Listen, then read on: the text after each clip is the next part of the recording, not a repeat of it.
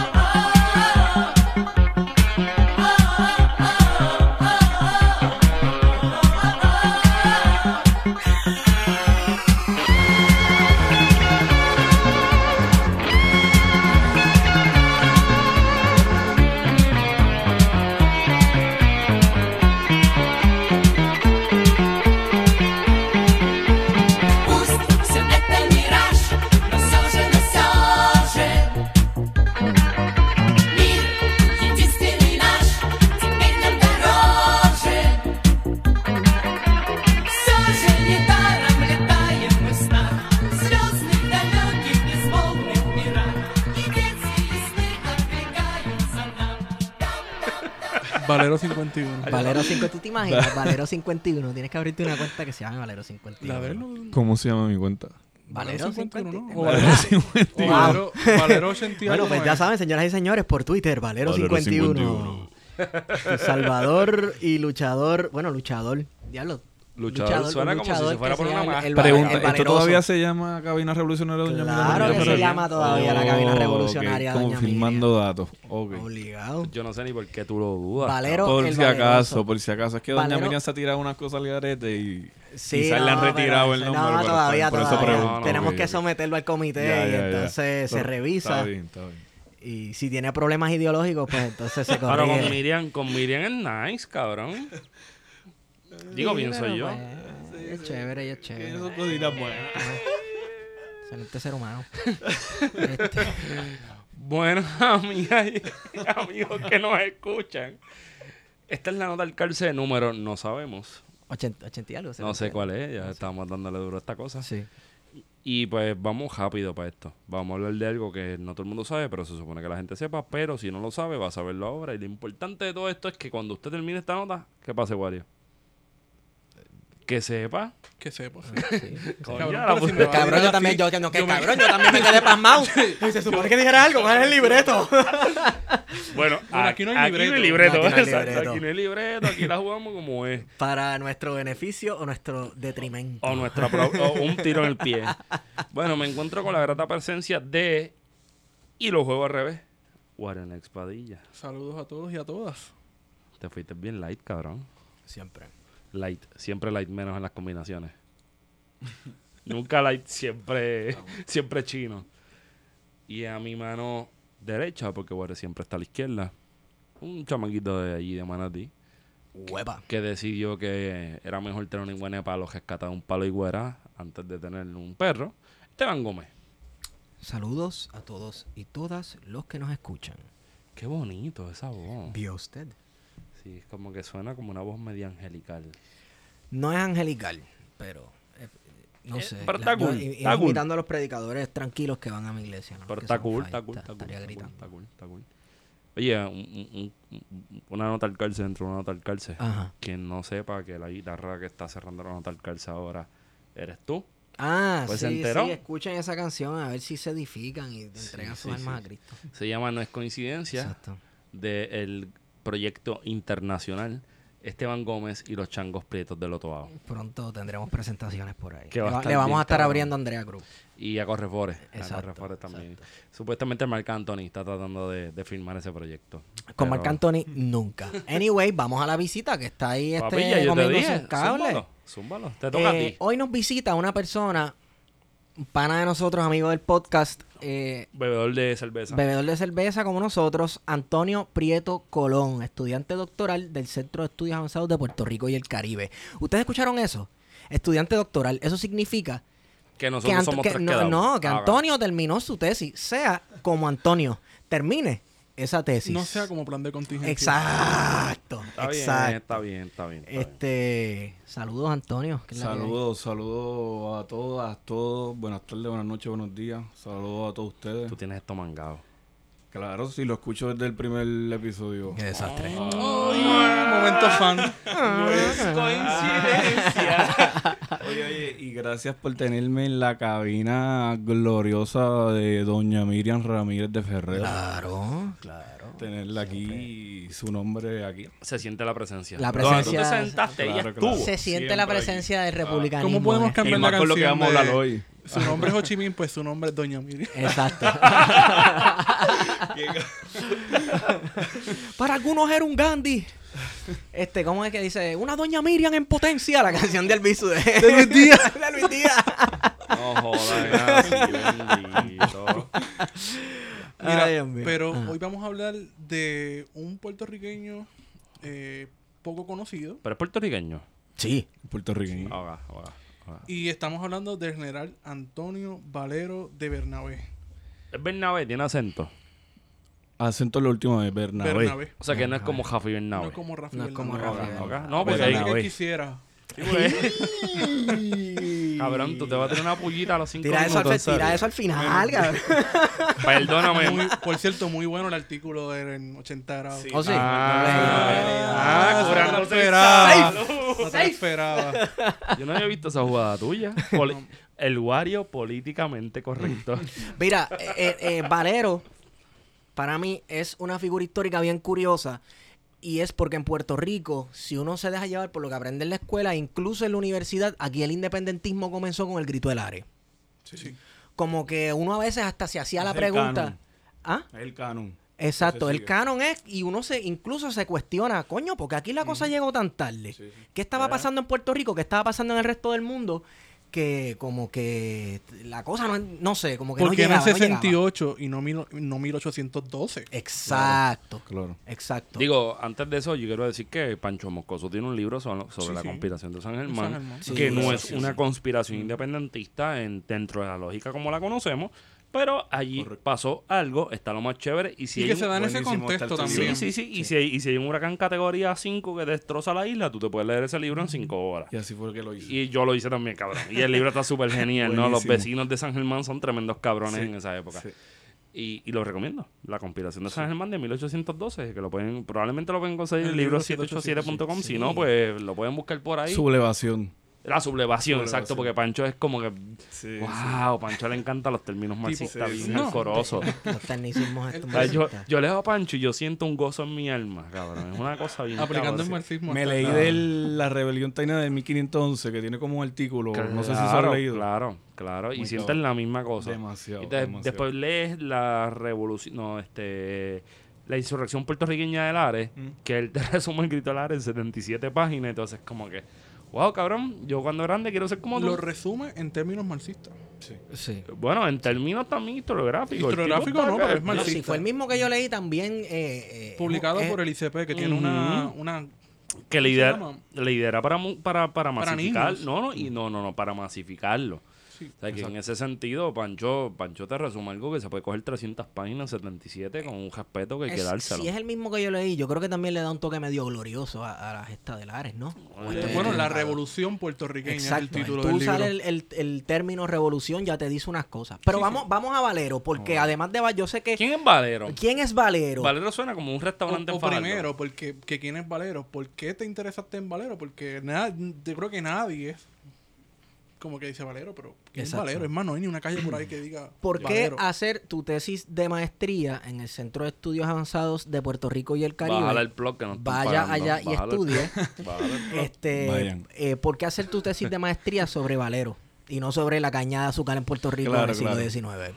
Eh, bueno, decidí hacer el tema en Valero eh, porque soy de Fajardo, eh, al igual que Valero, Valero nació en Fajardo y además de eso, en Fajardo hay una calle, que tú dices no hay calle, pero en Fajardo hay una calle del General Valero.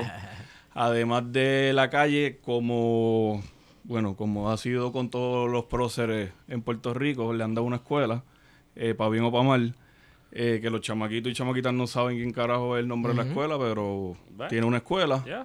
Eh, tiene un busto ahí. Eh, y además de eso, en Fajardo hay una estatua ecuestre que en algún momento fue la primera. Ya no es la primera. Mayagüez hay otra. Espérate, espérate. Sigue siendo la primera. Bueno, ya. Es la primera. Pero ahora hay dos en Puerto Rico. Era la claro, única, es era la claro. única, Era la única. la única, la única. Ahora hay dos. exacto, exacto, claro, es claro.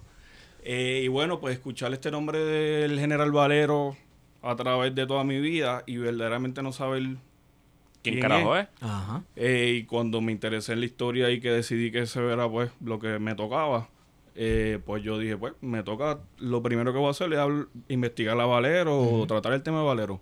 Y fue lo que hice y es lo que estoy haciendo y he hecho. O sea Eh, que así fue va- que llegué al tema. ¿Vas a seguir la tesis doctoral con, con Eh, estoy pensando hacerlo. Estoy pensando hacerlo. Chévere. Ya lo que enamoramiento, bro. Bien cabrón enamorado. Sí, loco. Pero, pero es que, mano, Es que es a- a- genial. A, todo el mundo, a todo el mundo que, que esté comenzando su, proce- su proceso de tesis, esto yo me puedo relacionar, hermano, a veces uno coge un tema y uno se enamora de la Claro. cosa. A veces llega un momento que uno está harto, porque a mí los dominicanos me tienen harto. Y tú eres ¿sabes? uno. Y yo soy dominicano. Bueno, van a coger ese clip de tres segundos que hice los dominicanos me tienen harto. ¡Claro! Tú sabes, no, no, no, pero mi- son, son mi- sí, sí, sí. Cuando son- vayas para el Senado en el 2024, van a decir, este man odia a los dominicanos. Pero, pero, ¿sabes? Uno lo escoge como su tema de estudio y uno se satura y uno lo investiga y uno, Claro. mano, uno se apasiona. Sí, Y igual yo estoy pensando hacer el doctorado Claro. sobre el tema dominicano y Puerto Rico. Y seguramente uno se siente que uno está loco porque lo que uno hace es pensar en eso Sí. y todos los días y Sí. pensar en eso, pero pues por carajo, eso es lo que yo siento que es lo que te gusta y es lo que tienes que hacer. Pero, si es lo que te llama. Ya todo está, bueno, ya tú estás en doctorado, ¿verdad? No, no voy a, no voy a juzgarte. Este, es, la cuestión al revés, no, que no me, no me juzguen a mí. Nosotros estamos en tesis de maestría, No, pero, pero el, el, ha sido diferente el proceso. cállate. Este, pero yo siempre he pensado, por ejemplo, yo mi tema de tesis yo lo odio. Y me impacta como ciudadano político, ser humano, whatever. me- Por eso es que lo odio. Bueno, odian las implicaciones, no No, no, no, no, no, no, yo, no, yo te lo digo 100%, yo odio mi tema de tesis porque mm, es- me incomoda. Y yo pienso que los temas de tesis, pues, por lo menos en mi caso, que es la única persona que le debe importar un tema de tesis, es esa incomodidad tú la traduces en tratar de, de- de presentar algo, ¿verdad? Traer una propuesta nueva a la mesa. Aportar. O aportar eh, para el carajo a la cuestión hidrográfica en ese sentido, pero que te guste algo tanto significa que existe el espacio de que cuando tú empezaste a investigar a este cabrón, y lo digo con todo respeto al mundo, pero si es boricua, sí, es no, un digo cabrón, más, también, un claro, cabrón más. Entre otras palabras. Este, suave con las palabras. sí, sí. este, en esa investigación, ¿qué, qué gancho, verdad? Y perdona si maté una pregunta que ustedes dos, pero ¿qué gancho te jaló a verlo? desde- fuera de que sea de Fajardo, fuera de que haya tenido relaciones con las guerras de independencia hispanoamericanas en el siglo Sí, XIX. sí. ¿Qué gancho fue que tú dijiste? Mira, pues yo soy de Fajardo, este, y yo voy a investigar a este cabrón. Va a ser con él. Exacto, ya tú estabas cuadrado, pero Sí, sí, entiendo. uno puede llegar a un tema pensando que ese tema tiene X cosas. Pero cuando tú llegas te das cuenta de que... Es la perspectiva que o- tú le des. Exacto. Y no solamente... Porque tú puedes, por ejemplo, tu tema es de la ciudadanía, pero la perspectiva que tú le estás dando la hace totalmente distinta. Claro. a las de- Puramente marxista. Por eso. Sí, pero. No, y también tiene gente que no ese- le metió mano, es pero- que ese es el punto de una tesis, ¿no? A mí, me, según lo que yo he Porque aprendido. hay en el 20.000 camino- tesis de caña de Exacto, azúcar, pero todas las tesis de caña de azúcar son la misma. ¿Cuál es tu Aunque aportación? vacilemos, ¿verdad? Sí. Sí, De sí. que Digo, hay pero- muchas tesis digo- sobre la- el cañaveral en Puerto Rico. La realidad del caso es que las perspectivas son diferentes. Pero... Hay microhistoria, hay visiones que son más macro, en términos más de un análisis de la estructura de la plantación, ¿verdad? Pero me, pero me atrevo a joder con... Y, y sorry que te corté casi al final. Me atrevo a joder con esto de que, por lo menos, que yo sepa, Toño debe ser la única... Bueno, digo Toño en la confianza, ¿verdad? Mm. Toño debe ser la única persona que en los últimos probablemente 10, 12 años ha hecho una tesis sobre, sobre Valero. Yo soy alguien que está investigando algo desde la historia que en los últimos 10, 12 años nadie lo ha tocado. Y eso es, ¿verdad? Modestia aparte, con todo, toda la humildad que nos caracteriza, este hace que la, que la dinámica del tema de investigación sea un poco distinto. Pero está bastante cabrón porque la gente... Aquí yo estoy como en un debate. Estudiar a alguien del siglo XIX, de De principios principio del siglo siglo XIX, de finales del siglo XVIII naciendo, tú tienes acceso a esas fuentes. Mm. Entonces, eh, eso te cambia todo el juego, ¿no? Es como cuando yo recuerdo llegar a una clase con Laura Natal, que en paz descanse, y decirme es más fácil buscar para atrás que buscar un poquito menos para atrás. Porque tú puedes saber algo de la gente en Grecia o en whatever, pero llegar a este tipo de dinámicas que se dieron, sobre todo en las guerras de independencia de, Hispanoamérica, pues te trae una cierta complejidad, ¿no? Hay clandestinaje, hay, hay que guardar documentos de la corona española, hay un montón de cosas Masonería. envueltas, masonería, que eso también Bien es bien importante, ¿no? Él era masón. Era masón y masón activo. Y eso es un tema... Aparte. Aparte. Chacho, eso, eso es Este otra tesis. Y eso es otra tesis. aparte. ¿Cuál fue, ¿Cuál fue la perspectiva que le diste? O sabes, te interesaste en ya. pero ¿cuál fue la perspectiva Sí, que le contestando lo diste? que decía Feto. ¿Cuál fue el gancho? Ya. Eh, tomando una clase en el centro, eh, no recuerdo si era acerca de Betance o Albizucampo, con el profesor Mario Cancel, Sepúlveda. Otra clase más, porque tú, tú cogiste clase mañana. Claramente, continué cogiendo clase con él en la maestría eh, y tomando una de las dos clases con él. Él en algún tema, no recuerdo si era hablando de Betances respecto a la estadidad o Albizu respecto a la estadidad, Ujú. eh, comenta que el plan de independencia de Valero es un plan de independencia que lo que propone es la integración o anexión a la Gran Colombia. que está bastante Después de la independencia. Claro. Y ahí yo me pongo a pensar, coño, pero es que regularmente Valero es presentado como un independentista. Eso y como nuestro rompió- primer independentista me explotó la mente. No, está hecho. Me explotó la mente. de las que tú sales. Y, y, y el profe Mario Cancel ha sido antes que yo, por lo, lo que yo sé y caracterizándolo en la humildad, eh, la última persona que investigó a Valero eh, había sido él. Así que pues tenía esa fuente con él que lo podíamos discutir y lo hemos siempre estado abierto a discutirlo con él. Y, y, pues salí de esa clase, como Wario dice, explotado. Y, y ahí fue. Ahí yo dije, pues esto es lo que voy a hacer. Voy a trabajar Valero de esta faceta.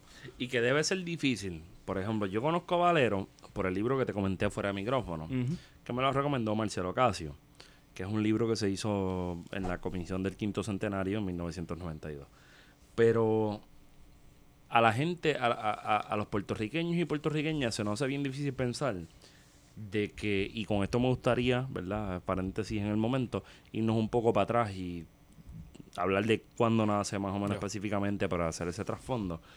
Se nos hace bien difícil pensar que tenemos una persona que, por ejemplo, para mí, que hice, realicé investigaciones sobre esto, sobre la cuestión de por qué el, cuando se da la independencia a México, en el 1821, si no me equivoco, eh, septiembre de 1821, Agustín de Iturbide I, que se convierte en emperador de México, que boicotea todo el proceso independentista del padre Hidalgo, del curita Hidalgo. Comple- y de Morelos, y de Morelos, completamente. este, termina de decir que es una cuestión marxista al fin, económica y muy política, pero terminaron rompiendo toda la independencia. claro, o sea, es como que eh, pensar que México, que es una cosa que le rompe la cabeza, por lo menos a mí como, como historiador me rompe la cabeza pensar que tú quieres buscar la independencia para ser un imperio y pues un poquito más atrás había un referente que se llama Haití con Henry Christophe, Jean-Jacques Dessalines y todo ese Realmente ese es un referente. El referente yo creo que siempre fue Estados Unidos. Sí. Yo Para Sudamérica. Eso lo podemos debatir. Pero, esto- pero este no es el momento. Europa. Bueno, pero es Pero que no, tienes... esto sería otra nota. Sí, sí, sí, sí, sí. El, el referente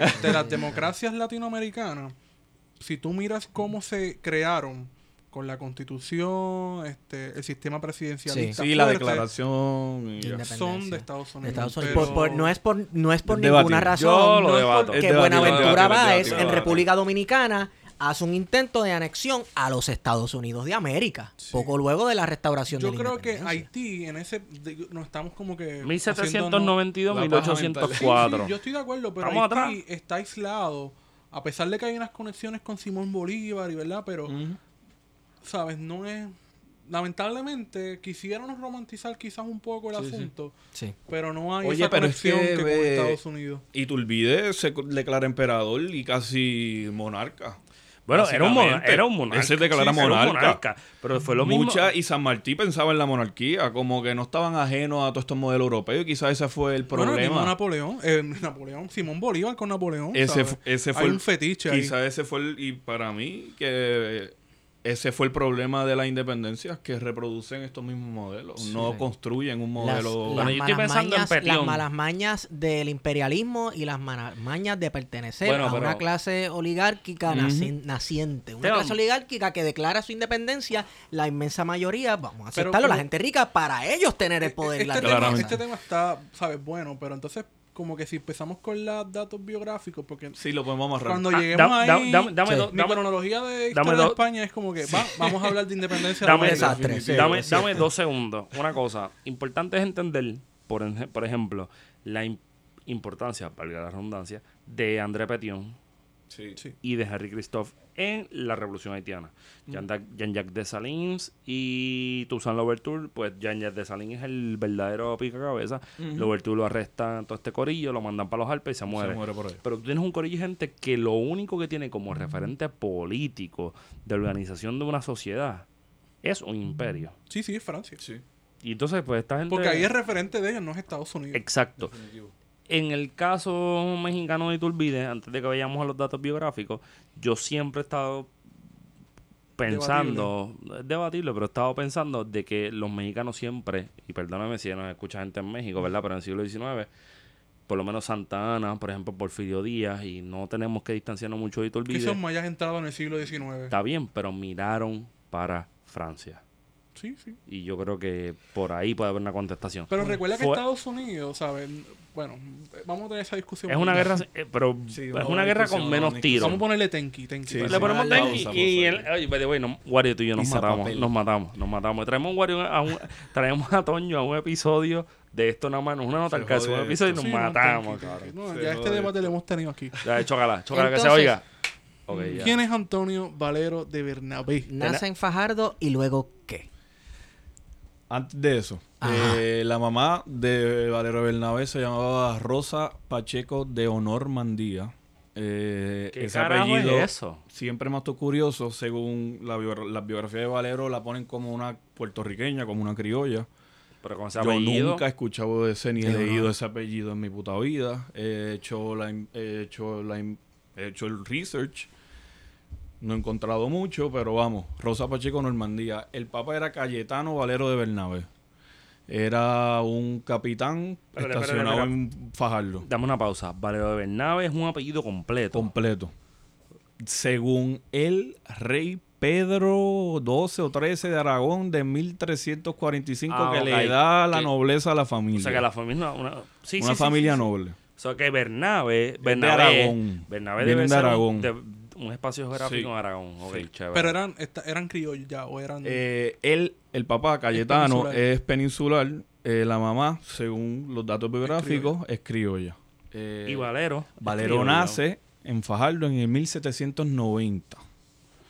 A finales del siglo XVIII. En plena revolución haitiana. Eh, En plena revolución haiti- haitiana, A un, entre año, otras a, cosas. un- a un año o dos años de la constitución de los Estados Unidos. Sí, Está chévere eso.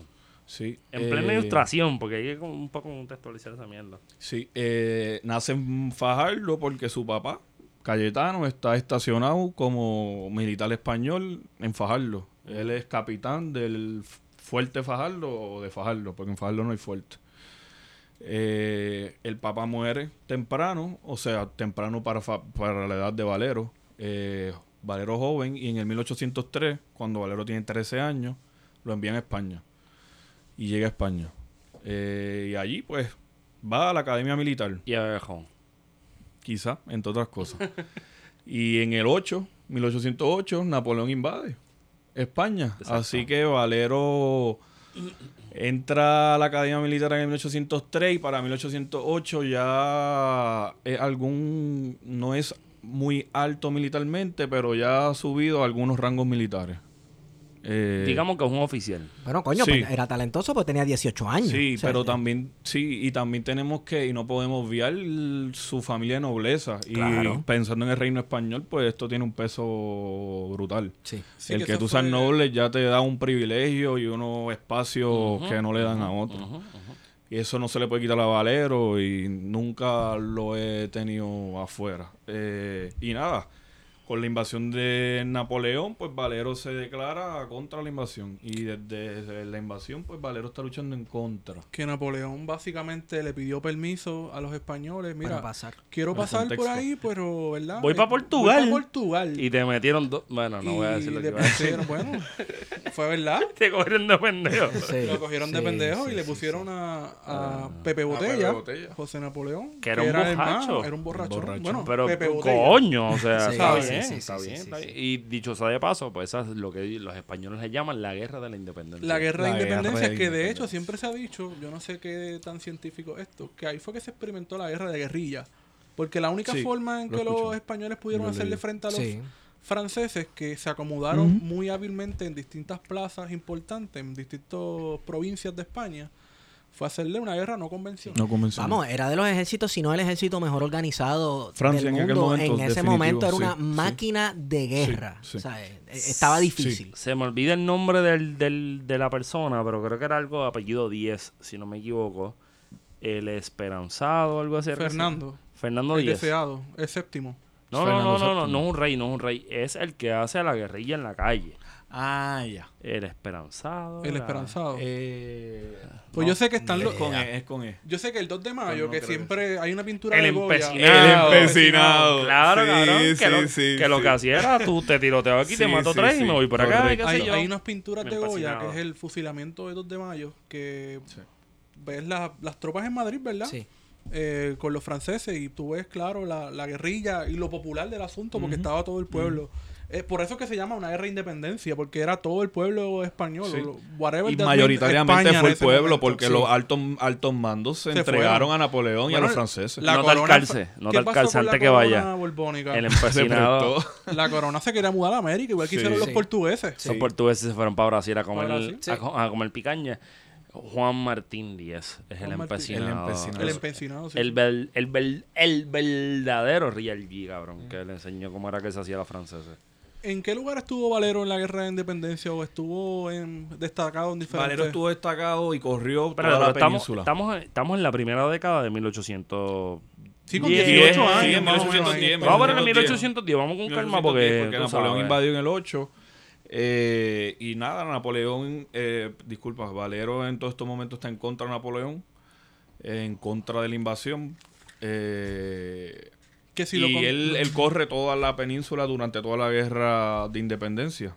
que si lo ponemos como que así de repente en contraposición, ¿verdad? Tenemos a un Simón Bolívar que está viendo la coronación de Napoleón Bonaparte. Sí, y la está que viendo. Estuvo destacado en España y Francia y veía con buenos ojos, ¿verdad? El ascenso Correcto. de, de Napoleón, Napoleón. como Sí. emperador de, de Francia. Buen contrapunteo. Sí, no, No lo había pensado y es verdad. es que a mí verdad, siempre me, ha resultado curioso esta, Coño, con- es verdad. esta contradicción que justo luego de que Francia tiene una revolución en la que se establece una república, se levanta este hombre y dice, no, sí, la república está chévere, yo soy el emperador de la república, ¿te gusta? Sí. Tú sabes. Y Eso estoy bien curioso. tal vez eh, de ahí se puede conectar con que los movimientos de independencia, muchos de ellos miraban a Francia como ejemplo, Como y ejemplo. entonces... El directorio. Eh, eh, Exacto, entonces por eso se establece un imperio mexicano en su momento y luego entonces pareciera que la Gran Colombia tenía unas ínfulas ahí este imperialistas, no bueno, sé. eh, Simón fue dictador del Perú, ¿no? Del Sí. Perú. Exacto. Y propuso la constitución de los senadores vitalicios. Allá. A lo los romanos, cabrón. Entonces, la, la guerra Pues en España, eh, lo que más me encantaría destacar de Valero en España, quizás lo que yo considero de su lucha más importante, es que estuvo en el sitio de Zaragoza. Los españoles, para tomar la ciudad de Zaragoza, al- le hacen un, un sitio, que eso viene del mundo antiguo. Sí, Tú que sí, reconocer el mundo sí. antiguo. Sí, sí. Sí, eso que bloquearon toda allá. la ciudad. En inglés, bloquean el, toda el la ciudad. el Correcto, siege. el siege. no dejes que entra comida, no Exacto, de nada. nada. Un Ni gente asedio. sa- que gente salga, nada de eso. Él participa de ese, eh, de ese sitio eh, donde los españoles yo creo que, si no me equivoco, salen triunf- eh, triunfan. Eh, y posteriormente en América él va a participar en otros sitios, eh, pero ahí él tiene su primera experiencia y yo creo que es la más destacada.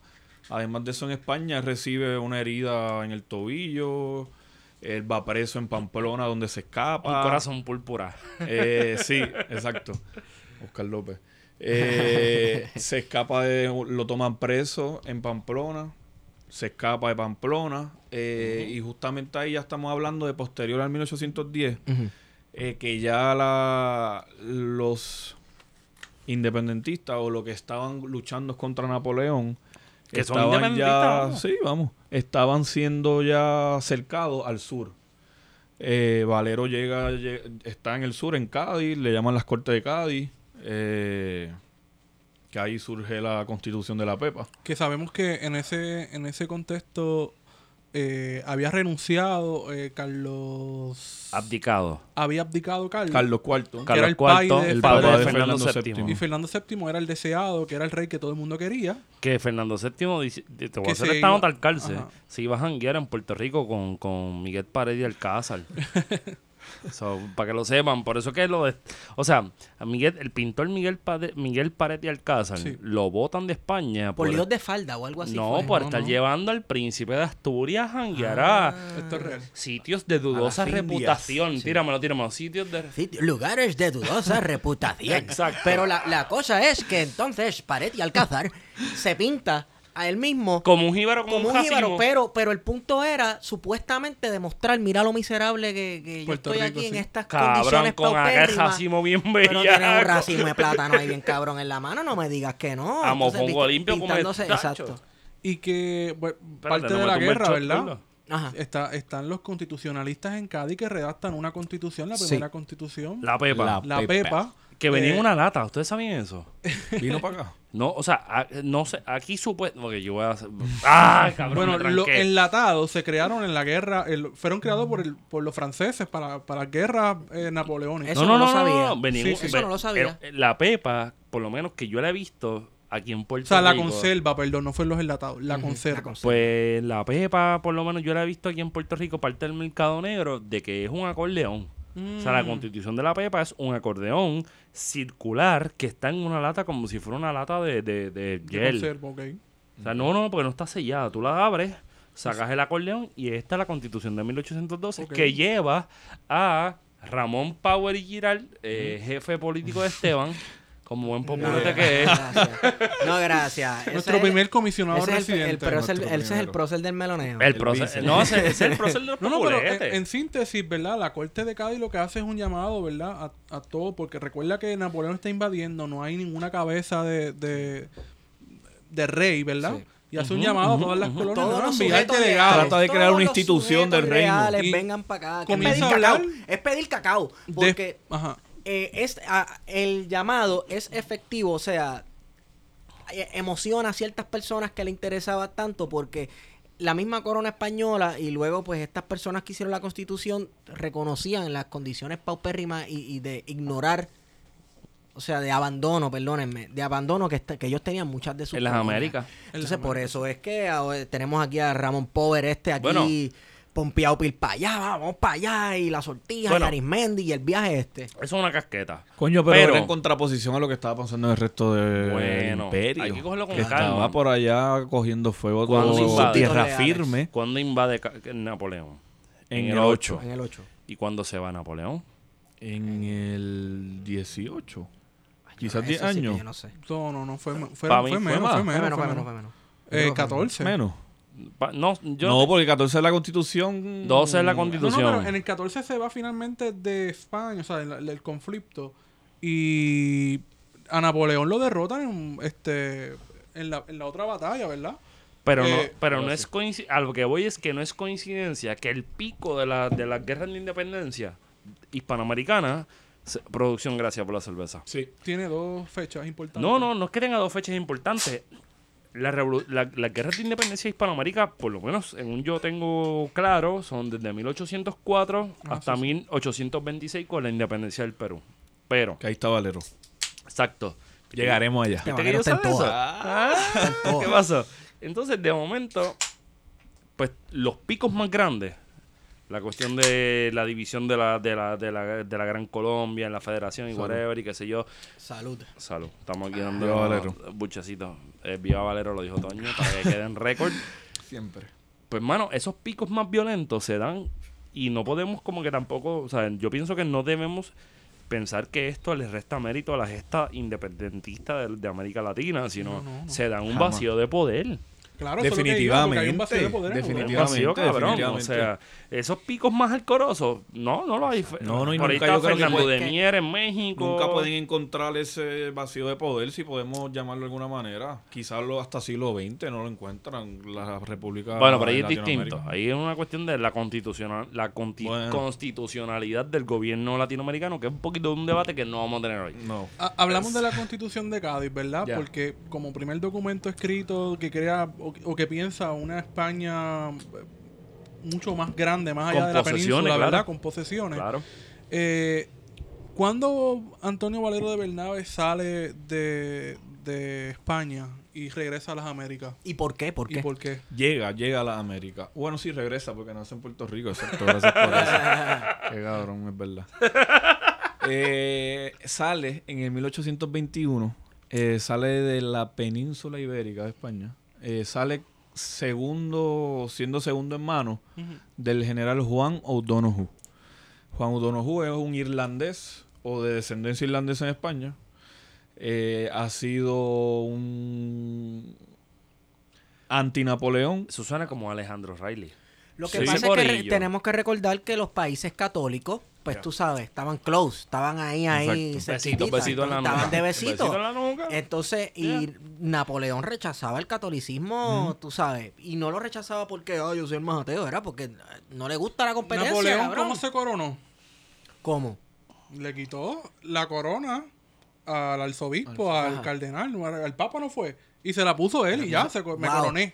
Por Pues mis el tipo tenía un complejo de César romano, o sea, Sí, asumiendo claro. la... Bueno, porque Claro, Carlos la Magno, pintura ¿qué que fue lo lo que hizo Carlos Magno? La misma mierda. Carlos Magno no se puso, se le pusieron la corona, ¿no? Sí. Emperador de Europa. Francia. Sí. Pues él vino, el ah. Carlos Magno es el referente de Napoleón, pero lo hizo lo contrario. Yo me la pongo. Exacto. Dicho eso de paso, eso mismo es- hizo el loquito ese es de Austria, que se llama Hitler. Que eh, es reuniendo los poderes que tenía el César en Roma, que no solamente era el líder supremo político, sino el sacerdote principal de la religión. Ahora piensa esto, también. Carlos Magno, Napoleón, Hitler. Te dejo esa. No, no, no, no, no, no, no, no, no, no, no. Fallaste uno. ¿Cuál? Fallaste uno. El que hace que Hitler se sienta que es el tercer Reich. Bueno, está Carlomagno es el primer rey. Ajá. ¿Y el segundo cuál es? Eh. Luis, Luis... El 1 y el 5. La trivia. Ah, Carlos V. ¿Quién? Claro. El Sacro Imperio Romano Germánico, Ah, cabrón. sí, sí, sí, sí, no lo puedes sí. pichar. Ese cabrón fue el primero. Ese cabrón fue el primero que, que se tiró la movida de ponerse las joyas de la corona en sus cojones. Mala mía por la traducción. Mm. Para que nadie se las pudiera robar.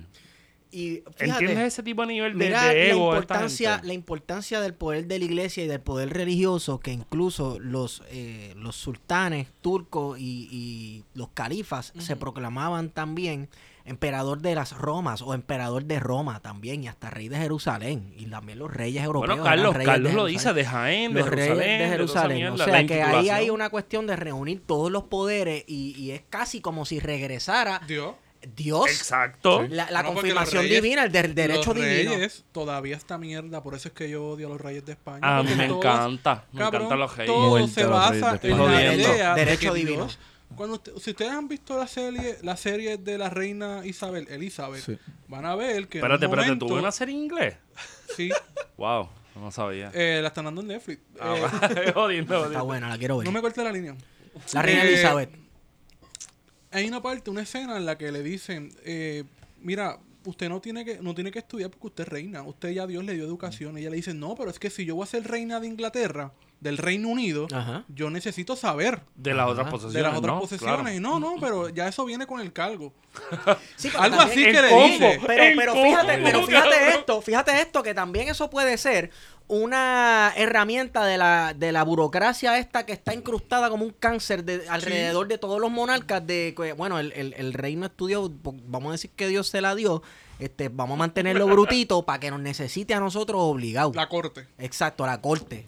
Que no es más que, que, que eran Que pulgas y garrapatas. que lo que se va a convertir en una burguesía 300 La años después, ¿no? Sí. Pero entonces, volviendo a la Vamos a Valero. cárcel, a Valero. Dale, llega dale, a vamos, dónde vamos, llega. Ya, ya. Sale en 1821 como segundo en mando de O'Donoghue. ¿Por qué O'Donoghue va para América?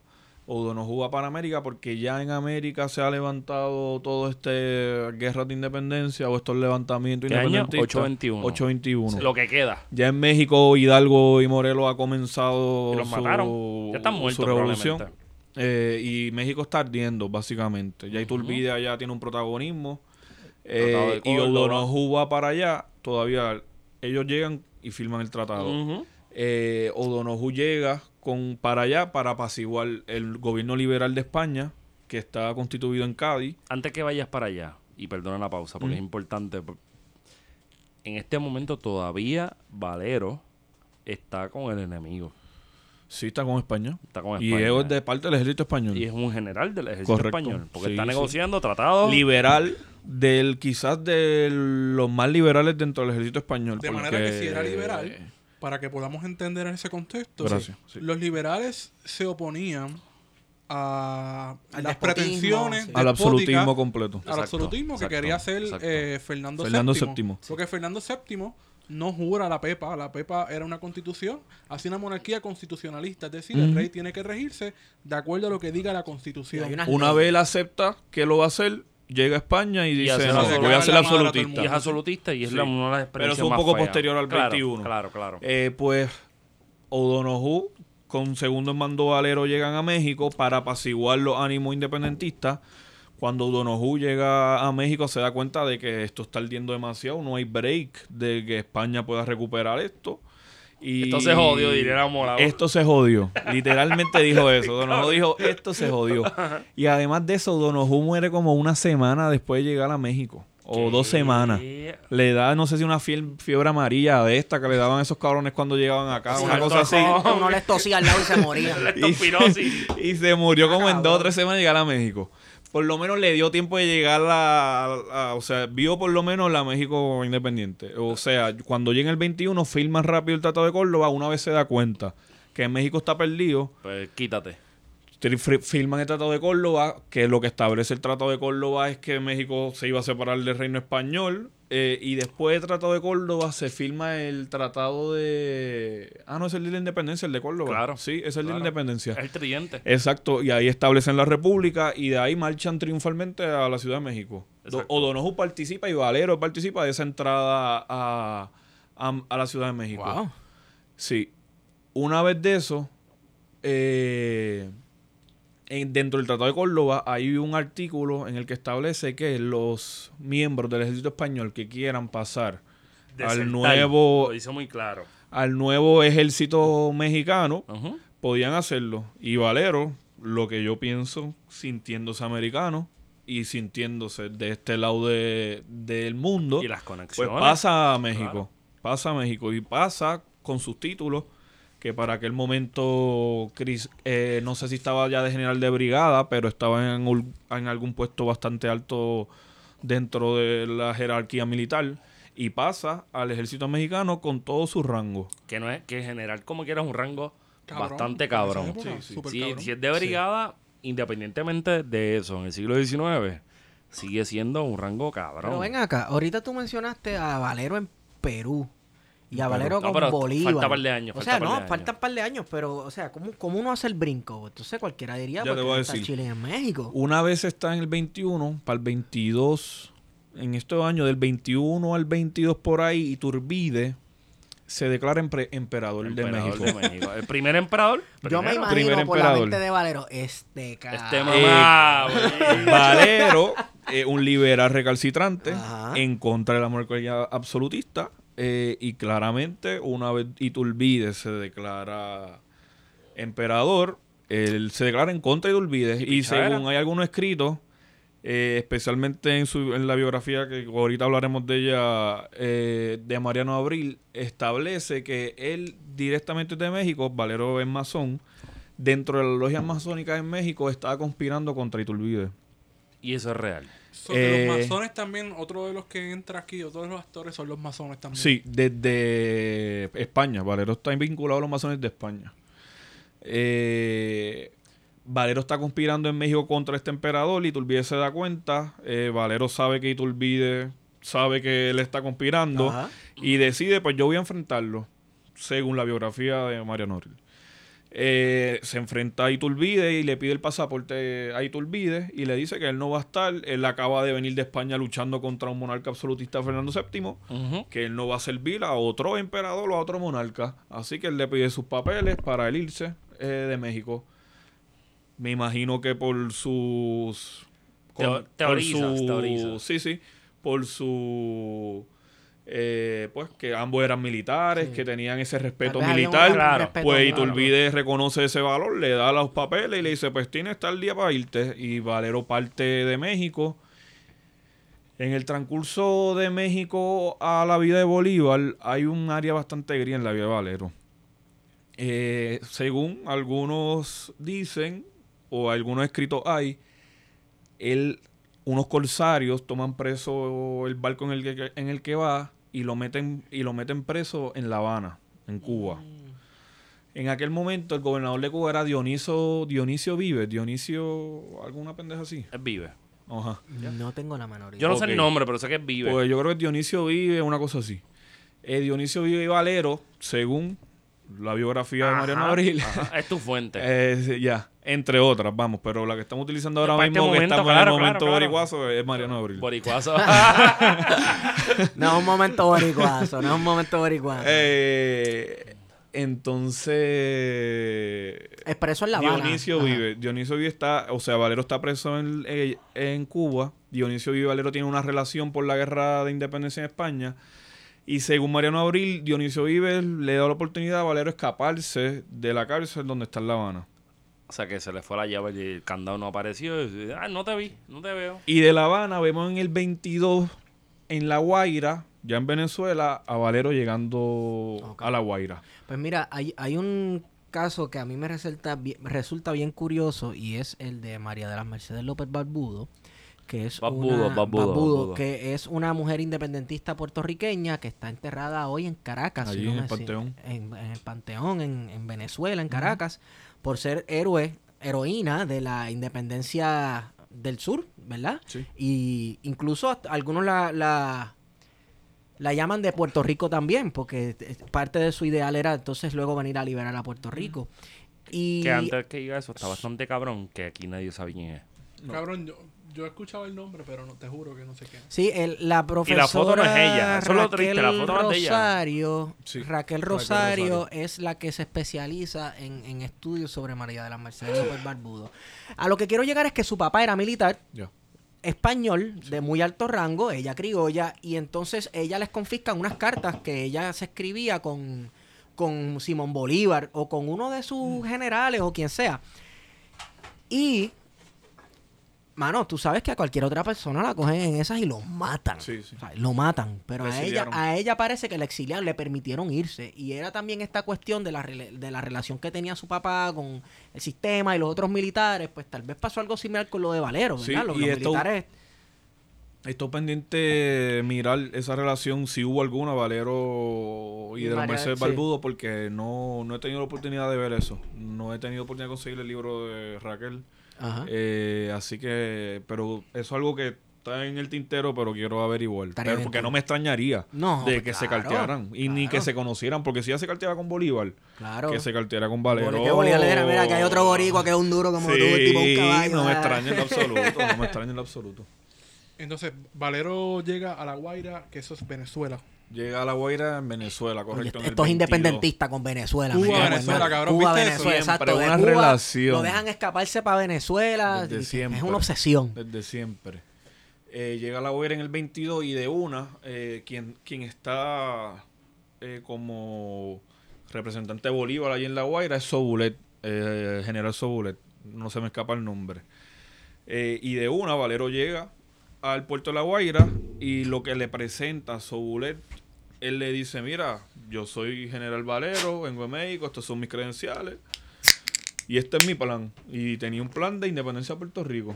Desde el 22, cuando él llega, es lo primero que hace. Es presentarle su plan a su bullet de independencia. Mira, yo quiero que le presenten esto a Bolívar. Y ese plan de independencia dice que El plan de independencia consiste como de 14, 15 artículos. La primera parte es una parte política, ¿En qué año es esto?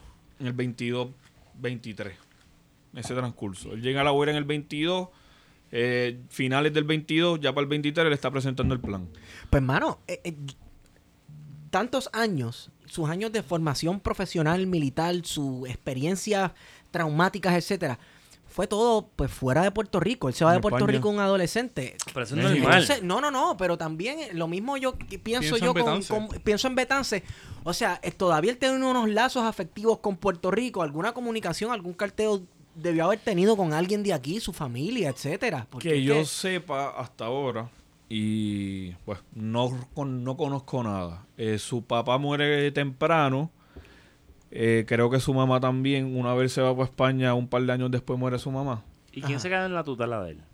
Eh, no, porque él ya hasta una vez está en España. Ah, no, allá- tiene 18 él- años. él está bien, está bien, está bien. pertenece al ejército no, no, no, español. no. Él su llega, cuerpo y él alma. llega con 13 18. años y se... 13, diablo. sí, él llega en el, en el 1803, nace en el 90, Ujú. con 13 años. Sí, sí. Y de una a la academia. No estoy seguro ahí si lo comparta ya su familiar en España, porque tiene familiar en España. Eh, o si es parte, como dice Esteban, de la, de la fuerza militar y para el carajo. ya, tú eres- tu vida es mía. Pero estamos hablando de un siglo XIX bastante jodido. Porque Sí, si nos que vamos. no me en- extrañaría que fuese así. No, es que si nos vamos en la cuestión lógica de cómo corren los servicios sociales, por decir algo, no, no nacen hasta 1885. Valero ya ha muerto. Sí. ¿Sabes que, No, no, que- ser liberal en esa época era otra cosa, ¿sabes? Sí, No era sí, como sí, que... Bueno, o sea, liberar ser un capitalista Claro. en potencia. Pero en ese Pero momento, es que, cabrón, todavía no el están las mismo ideas Marx- marxistas. en el- pero es que el mismo. Marx se reconoce que en- eh, dependiendo del contexto No, en donde no, tú no. estés, ser Ah, liberal es un acto no, no, no, revolucionario. claro, claro, pero... Ajá, al pro- el proyecto de independencia. eh, ok, Proyecto, sí, antes sí, de sí. eso, antes de eso. Sí, sí. Ser liberal, para hacer este, este, como dicen los abogados, caveat. Una cosa es ser Adam Smith y otra muy distinta es ser Antonio Valero Bernabé. Liberal en el contexto español es distinto porque Sí. es creer en la monarquía constitucional. Claro. En el caso de España. Y creer en unas cuestiones de tener un presidente, Pero yo pienso, no sé, separar la Y si cuestión pensamos, y bueno, y si pensamos en Valero, yo me voy al extremo de que no tan solo la monarquía, Valero pensaba en la república, O sea, porque sí, una vez. Iturbide se hace emperador, él se va para el carajo. Ah, pues es cierto. Bueno, su- sus es un acciones- liberal de los recalcitrantes, por eso es que lo llamo re- eh, liberal de los recalcitrantes, porque es que no es tan solo una monarquía constitucional, es que él dice, no, monarquía absoluto, y cuando tú te lees el discurso, porque Mariano Abril lo recoge, y gracias a la vida lo tenemos en el libro de él, eh, ese momento en el que Valero se expresa contra Iturbide, y está súper cabrón, él nombra desde emperadores romanos hasta reyes del siglo XIX. Eso es súper romanticista, bien Sí, cabrón. que se Pero jode, me está viví chévere, pero- nacionalista, es que me la vivo. Sí, me encanta pero. Pero no es nacionalista. no, es na- no- Claro. no solamente, es que, es que no, no, no- lo, no lo puedo negar. es que tampoco podemos picharle a la gente. Soy que de Fajardo, Está bien, pero tampoco. como él. Ah, yo Digo, sí- pero esa es la educación de la época, vamos. Claro, a, a eso es que También, voy. y más de un que voy. noble como él lo era. A eso es que voy, que tú tienes gente que te va a decir, yo te estoy diciendo esto porque desde Ataulfo Ya. yo te estoy bajando esta línea. Pero lo digo en el sentido de que su discurso va en contra de esa institución monárquica. De No, no, no, una claro, persona lo- no claro. lo hablo en ese Pero es que sentido. Valero es la ruptura. Simón Bolívar es momento, una ruptura. sí. Sucre, Antonio Sucre, es una... Todo el mundo... Y a él, a mí me encanta, hay un libro que sale de Valero en el 92 por ahí, que es de Héctor Feliciano y Mario Cancel. Se llama Soldado de la Libertad. eh, y ahí hay un profesor español que investiga a Valero y él argumenta que eh, Valero es parte de esa generación rebelde. Y esa generación rebelde, es todos estos generales que nacen final del siglo XVIII, principio del siglo XIX, Que son que criollos. son los posteriores héroes de la guerra de Que independencia. son criollos. Y Valero es contemporáneo de San Martín, un poquito años después o antes nace Bolívar, eh, O'Higgins, toda esta gente está en, el, en los mismos Y años. que Y todos Valero nace en mismo estos contexto. mismos Fueron tiempos. a España, estuvieron en Estu- Francia. Sa- San Martín, no estoy seguro si estuvo en la misma academia de Valero, pero estuvo contemporáneo a Valero. Sí, una persona Pero que... dame un en segundo, España, estuvo contemporáneo Valero en España, segundo según ra- Mariano Abril. Dame un segundo, no, dame un segundo rápido. Yo creo que del único, del único líder de la, de la gran independencia en Hispanoamérica que tenemos fotos o un daguerrotipo. Sí, San pero Martín. del super viejo. Claro, pero él se reúne con Bolívar y él y Bolívar rompen relación en algún momento. Claro, y yo sigo ¿Ah, sí? pensando, yo sigo pensando, Sí, sí. yo sigo pensando que el que hizo que el Cono Sur se independizara es, es Antonio de San Martín. Y eso es un El Cono Sur, sí. Claro. El Cono a Sur. mí después que te dan el ejército claro. y dicen yo me quito me voy a ver home. El pues, Cono Sur. fácil. Antonio, te iba a mencionar que... El eh, plan de independencia. Ah, ah, espérate, Murió de un- 72 años, uno- por si acaso. San ¿Quién? Martín. Nació San en Martín. 1776 Nació Sí, murió bien súper 76, viejo. Y hay fotos. Y murió que en el fotos. 850. Foto con la, mani- Pues- la manita dentro del. Es Dentro que del chaqueta. mencionas de estos jóvenes rebeldes y, y poco menos de una generación más tarde nace Máximo Gómez, que también es otro, que yo digo que es otro libertador de Ah, América. Pero eso no está tan duro, ese Este- está más duro todavía. Papi, Me asustaste de momento, pensé que iba a tener Ah, que dos deditos, jaltar- dos jaltar- deditos, jaltarnos las dos pescosas. deditos, bebé. Este, ¿Qué pasó? Era otro que le tenía un- que, que servía a la- al ejército español y le tenía repelillo a la monarquía española, que también tenía como este espíritu medio rebelde y también es reconocido por terminé aquí, pues ahora me voy para Cuba. Mm. Ah, mira, en Cuba está la cosa de y le ofrecieron hasta la presidencia. El tipo dijo, mira, yo estoy viejo, cabrón. ¿sabes? Sí, sí. Me faltan tres recortes. Este, y nada, me acuerda eso. O sea, es, es una característica que tienen muchos personajes más que latinoamericanos, caribeños. Caribeños. Los caribeños somos así, Caribeños. queremos estar en todos lados a la misma vez. Digo, también Exacto. es normal en el contexto colonial. Claro, claro. Voy contigo, Wario, cuando termine Esteban. Pero No, no, no, estábamos, ya- ya yo hablando, estábamos hablando del proyecto de independencia de Valero. de- Pero antes de eso, antes de eso, cuando tú ves la- la- las primeras presidencias de Hispanoamérica, tú tienes que Simón Bolívar es presidente de la Gran Colombia y después presidente de Venezuela y después presidente de Bolivia, en algún momento presidente de Perú es Sucre. Entonces como que no es los founding fathers de Hispanoamérica son los mismos porque el proceso Bolívar, cabrón. Da- dale con calma. Ah, Bueno, por lo menos Bolívar, Bolívar. San Martín. Es que a mí me gusta Claro. más en la del caso de México, ¿verdad? Pero, pero ese, ese cantito ahí está como que chévere, pero como quiera... te- Coño, pero es Bolívar. a Bolívar o le... sea, Bolívar No, pero- enfrentó y A luchó. Bolívar Tienes que ver en el contexto de cómo estaba dividido América en virreinatos. Ya. Pues obviamente los virreinatos, México, Coño. Gran Colombia, ¿verdad? Aquí. diferente. Podemos tener ese debate. Podemos tenerlo, pero eso explica precisamente Está por el qué Virreinato de la Plata y ahí está. San Martín. Exacto. Y el de Nueva Granada que está Bolívar. Es que eso es una capitanía general. Coño, pero al final del día es una estructura administrativa desde España. Son distintas. Claro. Y son distintas una a la Claro, otra. claro. Como que al final del día no hace mucha diferencia. Digo, No, eso Pero era- vamos al, plan- al plan de independencia de Valero. Tiene Sí, dos sí, sí, sí, partes. sí, sí. La política y la militar. La política, lo primero que establece es que se va a separar, no sé si el primero o el segundo, me disculpo. eh, No, pero zúmbalo, porque aquí nadie sabe nada. de los primeros, de los primeros que dice es que va a separar a Puerto Rico de España y, la, y lo que quiere hacer es integrarlo a la República de la Gran Colombia de Bolívar. Eh, con el nombre de Estado de Boriquén. Qué horrendo. Estado de Boriquén. Estado de Boriquén. Así mismo en su plan él lo establece. Horrendo por qué. Porque suena a Nenadich. Él lo saca de ahí, no es culpa de Valero. Es culpa de Nena, cabrón. Claro. No es culpa de Para Valero. nosotros, para nosotros no es Valero, es Nenadich. No, para mí es Valero. Entonces, Pues- el estado, el estado de Boriquén. El estado de Boriquén. El estado de Boriquén, Valero lo que iba a hacer en ese, o lo que establece en ese plan, o esa primera parte política, eh, a los españoles que se quedan aquí le iban a poner un impuesto. Duro. Eh, en la parte militar se iba a desembarcar por San Juan y se iba a tomar de una la capital. Un golpe de Estado, básicamente, como quien dice. Quizás no golpe de Estado, porque esto es una invasión extranjera, así que vamos. Pero sería desembarcar por San Juan y tomar de una la capital. Eh, una vez tomase la capital, pues era coger el resto del país. Sí. Eh, presenta el plan, Sobulet eh, le escribe a Bolívar, le escribe a Bolívar diciéndole el plan de Valero. Bolívar le dice, mira, no hay chavo y no, no nos interesa en estos momentos. No es la prioridad. Quizás no nos interesa, no es la prioridad en ¿Por estos qué no era la prioridad? Porque tú crees que no era la prioridad. Eh, no era la prioridad porque, número uno, la Gran Colombia se estaba formando en esos momentos.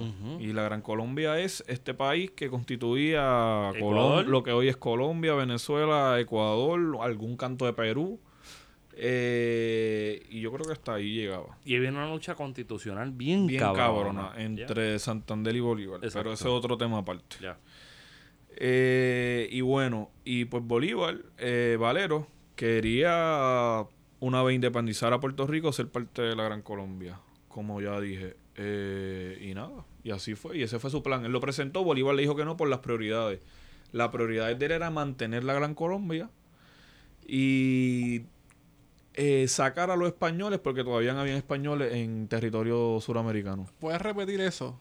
De independizar a Puerto Rico, separarlo de España y Ya. anexarlo. Como el estado de Boriquén. O sea, la primera revolución estadista. Literal. Antes de Barbosa. Antes de Barbosa la ideó. ¿Ya? El general Antonio Valero de Bernabé y Pacheco de Wow. Valero. De Fajardo, Puerto Rico. Qué lindo.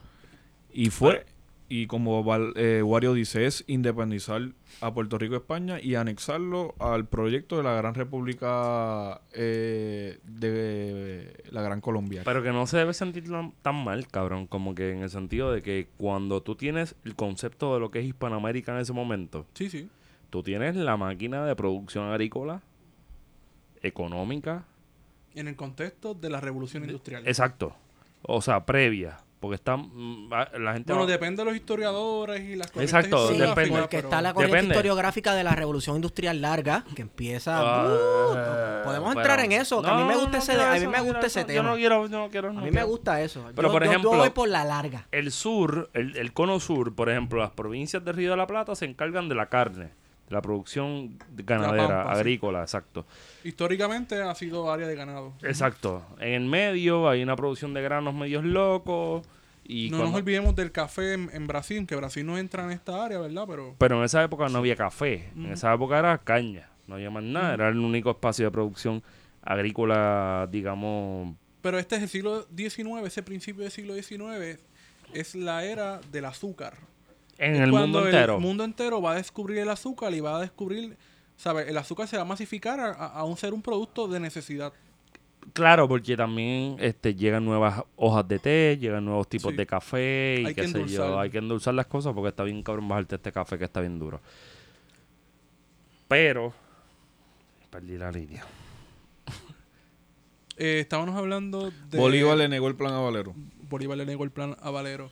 Entonces, Antes de eso, podemos ver, quizás una casqueta bien cabrona, pero podemos ver que la urgencia de procesos independentistas o la urgencia de, de proyectos políticos en el siglo XIX que tengan cortes liberales y que tengan cortes antimonárquicos se dan según como nos encontremos con, y esto va a ser una casqueta bien cabrona, pero con el trópico. Es decir, Cuando llegan acá. exacto. Ya. Hay un Sí. ya tú Con algunos. espérate, espérate, no entendí. montaste Ecuador. Ecuador está montado. No, ¿Qué tiene que ver el trópico? Que Espérate. tú, que tú estás jugando con donde Pero todavía quedan los centros de desarrollo económico que tienen que ver en virtud de qué? Del azúcar. Bueno, centro-periferia, sí. Sí, sí, sí. Pero lo- está poniendo términos marxistas. Yo lo veo en términos nacionalistas y es cuando llegan a América que se dan cuenta de aquí yo soy. Bueno, hay una diferenciación, puñeta. ¿verdad? Porque Claro. a todo esto, Yo la, realidad del Sí, caso sí, es que sí. dentro de las estructuras coloniales eh, españolas hay una diferenciación clara entre criollos y peninsulares. Y, peninsulares. dentro de los criollos, ¿verdad? Hay toda una serie de categorías que va hasta lo más bajo, que no tiene propiedad. No podemos quitar eso de la formación de la sociedad de Porque la los reforma borbónica, puñeta, son una no clase, ¿verdad? Dominante, hegemónica, porque Simón Bolívar era criollo. Pero tú piensas Pero que- era una clase dominante en, en Venezuela Pero que no- incluso va a España a buscar títulos nobiliarios. Dominante económicamente, no Económicamente. políticamente. No, no, porque y ese era el esto, problema ¿Qué fundamental. es lo que hace la ese clase es criolla? el problema fundamental. La clase criolla le arrebata Ese es el poder político. El poder político, la a los lucha aquí. peninsulares. No el poder económico, Entonces- el poder político. Pero es que inclusive, y esto es una recomendación que me parece importante, las repúblicas de aire. ¿Leíste ese libro, Toño? No. Es que leerlo es malo, pero es muy bueno. De Rafael Rojas. Las repúblicas, las repúblicas del aire no es otra cosa que la- el desarrollo constitucional de México en el siglo XIX. Ok. Perdón. Y que poco a poco podemos verlo como el desarrollo de América Latina. Valero de Bernabe nace de una tradición militar, Sí. ¿verdad? Y quizás me pueden meter ve- 20 bofetas. De una tradición militar, pero que eventualmente trata de ser político y se encuentra con que todo el mundo cambió. En el sentido de que ya la relación con España no es lo mismo, la relación con Inglaterra, el imperio inglés en el Caribe no es lo mismo, el, imper- el imperio holandés no es lo mismo, el mundo, esto es bien marxista, me vas a ver el mal Toño, pero el mundo en menos de 50 años desarrolló los medios y la producción necesaria para que todo se diera en virtud de búsqueda de metales, creación de nueva Sí, sí. tecnología y Sí, pero, pero vamos. Hay- yo, hay y cierta Valero, yo- yo, creo que Valero nunca se va de esa vida militar. Y mientras sigamos hablando lo vamos a ver porque Valero nunca deja de ser militar. Lo vamos a ver él Muere Porque militar. esa fue su profesión. ¿no? muere militar y muere en revolución. Porque él participa de... Pues no- Llegaremos a eso. No, me va- no. Ya, ya, Oye, qué bien, me dio. Me dio espérate un eh, momento, no. espérate un momento, pero cambió en realidad, porque vamos, esta cuestión de ser militar en Latinoamérica siempre ha sido bien importante y en todos los países latinoamericanos, las fuerzas militares. ¿En qué año nace Valero? En 1790. ¿En qué año muere Valero? 26 de octubre. Cumplió año los otros días. ¿De qué año? ¿Desde? Del- De 1790. Nació. Nació. Y muere en ¿Y año? muere? En el 1863. Antes del... Cinco años antes del grito de la Ah, Pues, Pues- pues, pues, pues yo quiero que que- viejito. Pues yo quiero, Sí. yo quiero que Y sepan que viejo y se- luchando hasta que se murió. Pues yo quiero que sepan que dentro de la historia clásica, Valero de Bernabe es del antiguo régimen a la revolución industrial. Mm, ¿No hay sí, forma? Sí, sí, sí. sí. Es como la gente está que vi- bien como la gente cabrón, que vivió, como está la ahí. gente que Sí, vivió sí. casi 100 años, que nació un año antes del grito de Lares y murió como tres días después de Luis Muñoz Marín de, de hacer el ELA, cabrón. Como Eric. Hobsbawm. Exacto. ¿Sabes? Es loco, tuviste el mundo transformado. Coño, pero dale con calma. Antier andabas a caballo, ya estás en No, un carro no, a las no, millas. sí, sí. Wario, Wow. no, Wario, no estoy diciendo por joder. Cabrón, ver la revolución industrial en 1848. Sí, pero recuerda que en ese momento nosotros estamos hablando de la revolución industrial ahora como si ellos dijeran, puñeta, está pasando la revolución Pues industrial. cabrón, ellos no, pero vieron todo esa este mierda botando humo Yo y te dieron carajo. Yo te apuesto a ti que, que de no aquí... tienen conciencia. Quizás Sí. en el contexto de la Primera Guerra Mundial se sabía que sí, porque esa era, desde ese momento se decía, esta es la gran guerra, esta es la guerra de todas las guerras que le va a poner fin a todas las guerras. Y ya se hablaba de una gran depresión y se hablaba ya, entonces, ya lo, pues entonces esta guerra que está pasando en el periodo entre guerras es una segunda guerra mundial. Ya eso se hablaba, pero en el contexto del siglo XIX no podemos hablar de que ah, una persona como Valero decía, diablo, estoy viviendo la revolución Sí. industrial. Es- no, mira, No, mano, no, no, pero ¿tú la sabes vi- lo pero que, él lo la que a mí me viene a la mente? Las primeras dos décadas de, de los 2000. Del 2000, del año 2000 al año Hablando 2020, de perreo. yo sé de, de que de acá a 100 años se va a ver como algún tipo de la revolución informática o algo así, ¿me entiendes? Por el desarrollo No de la comunicación. Bueno, ya se habla de la revolución informática o Exacto. electrónica. Sí, pero, Desde pero los de un 70 punto de vista histórico, pero un punto de vista histórico, las primeras dos décadas del siglo XXI, mano, yo sé que eso va a ser un algaretismo y yo, sé que va a haber gente que lo va a ver también, como la revolución informática larga, la revolución informática corta, la mediana y la corta, como estos debates que se ven en la historiografía con la revolución industrial. Este, eh, el, com- el compañero Héctor Iván Arroyo Sierra salió un momento, yo tomo un punto de privilegio para decir que yo creo en la revolución industrial larga, en la larga. Y como Feto se fue, pues no te lo puede dar. Claro. Sí, sí. Entonces estábamos hablando de Antonio Valero de Bernabe, luego que le rechazan ese plan de independencia. ¿Qué procede? O sea, ¿qué Ya. hace Bernabe en, Eh, en- en en eso- Fran- en Venezuela? Ya en? Venezuela está. En esos momentos Bolívar está en la campaña del Perú. Ya las tropas realistas han sido expulsadas de la mayor parte del territorio, donde queda en el Perú, en esa área noroeste de Sudamérica. Eh, Valero, eh, Bolívar rechaza el plan y le dice que con apreciando su inquietud de entrar al ejército a luchar por lo que están luchando, apreciando su grado militar y toda la cosa, eh, le dice que forme una columna y vaya hacia el Perú. Y así Valero reúne con la ayuda de Sobulé, reúne un par de hombres, una columna, creo que eran de 2.000, 2.000 hombres, y marchan hacia el Perú. Coño, le dieron, más, le dieron más hombres que a Che Guevara cuando se tiró para Bolivia. Definitivo. y que a Camilo. Por favor, porque que estamos en natalicio. este. ¿Estamos en natalicio de Camilo Cienfuegos? Yo creo que hoy. Y de Simón Rodríguez. Qué amores yo tengo con ese hombre Camilo Cienfuegos. Qué hombre hermoso. Ajá. Eh, Bolívar lo envía a auxiliar en las tropas del Perú, porque así lo dice en la carta. Lo mando a buscar para auxiliar las tropas del Perú. Y Valero llega al Perú en el mil och- 1823. o Ya él llegó con el plan el 23, llega el 24 o 25 por ahí, ya él está en el Perú.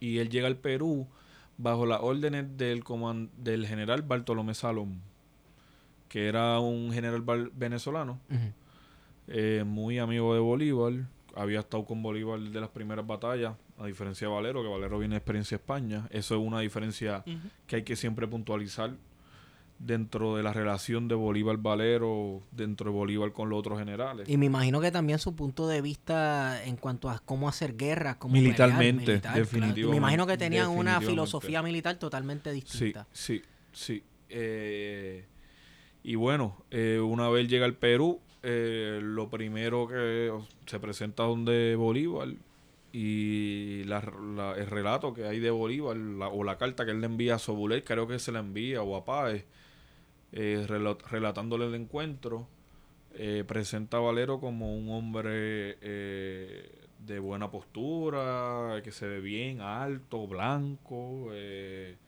eh, de buenos manners, ¿cómo se dice Modales, eso? buenos modales. De buenos modales y toda esa cosa. Así que Valero de una le cae bien a, a Bolívar. Eh, O sea, que la campaña de Perú es que finalmente conoce a... Sí, él conoce a, Bo- a Bolívar en Perú. Conoce a Bolívar en Perú y no lo confirmo, pero estoy casi seguro de que inclusive está presente cuando Bolívar entra al Perú, que es una recepción súper cabrona según los relatos. Lo reciben allí como un gran emperador, Emperador, como... Eso no es Ayacucho. Sí. Eh, eso, Ayacucho, la batalla de Ayacucho viene posterior. Está por ahí. Eh, sí. eh, y bueno, y pues, una vez Valero está en Perú, pues se, se pone bajo las órdenes de Salón y lo que tiene que hacer ahí es el sitio del puerto del Callao. El puerto del Callao es un puerto peruano que da para la costa del Pacífico claramente.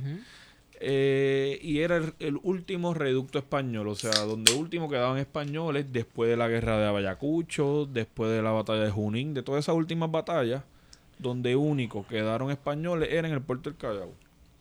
El comandante o general del puerto del Callao, que merece su nombre, era eh, un español de apellido Rodón. Eh, creo que era de, de- de- Aragón, eh, que dio una batalla, le llamaban el León.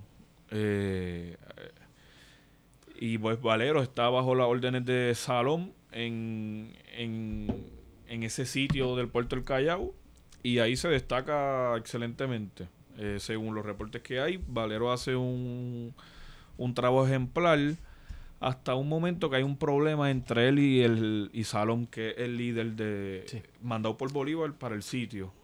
Eh, hay un momento que el comandante español dentro del fuerte, como ya se ve apretado, manda a sacar a los chamaquitos y a las mujeres. Eh, y Salón, el general eh, venezolano, había dado la orden de que no se iban a recibir ninguno de los chamaquitos ni de las mujeres. Eh, Valero, según la biografía de Mariano Abril, Según los documentos que. según los documentos no que son los únicos. No, pero. Eh, ya. Son Pero pero no hay son los cosas que no te únicos. lo van a chotear. Bah, No, yo choteo todo, yo no tengo problema con eso. Eh, Valero, según Mariano Abril lo pone, por su eh, caballerosidad, no puede aceptar esa orden y recibe mujeres y niños a su campamento. Bueno, pero la- cuando tú dices por su caballerosidad, suena como de estos mitos que se inventan de las personas, etcétera. Pero no olvidemos que este es un hombre que viene de hace una- unos años atrás en España, ver a la gente peleando en guerrillas en la calle. Al Claro. Sí. Y, Y, o sea, al viene de pueblo, un sitio, y- el de Zaragoza. exacto. Y él ha Muy experimentado eso. Él ha experimentado eso y ha visto gente como soldados disparándose entre las casas de la gente, la gente muriendo sin necesidad alguna. Así que yo creo que de ahí se puede partir de que él tomó esa, él lo viera de esa manera. Claro. Coño, el tipo tiene su bagaje. Claro. Es muy ilustrado. Sí, Es muy así, ilustrado. así yo lo veo. Eh, definitivamente. ¿Qué ahí era Valero de, de camisa? Ay, Dios mío, Feto, por favor. Pregúntale al boricuazo. Coño. Por favor. Quedó bien. Eso fue parte del libreto.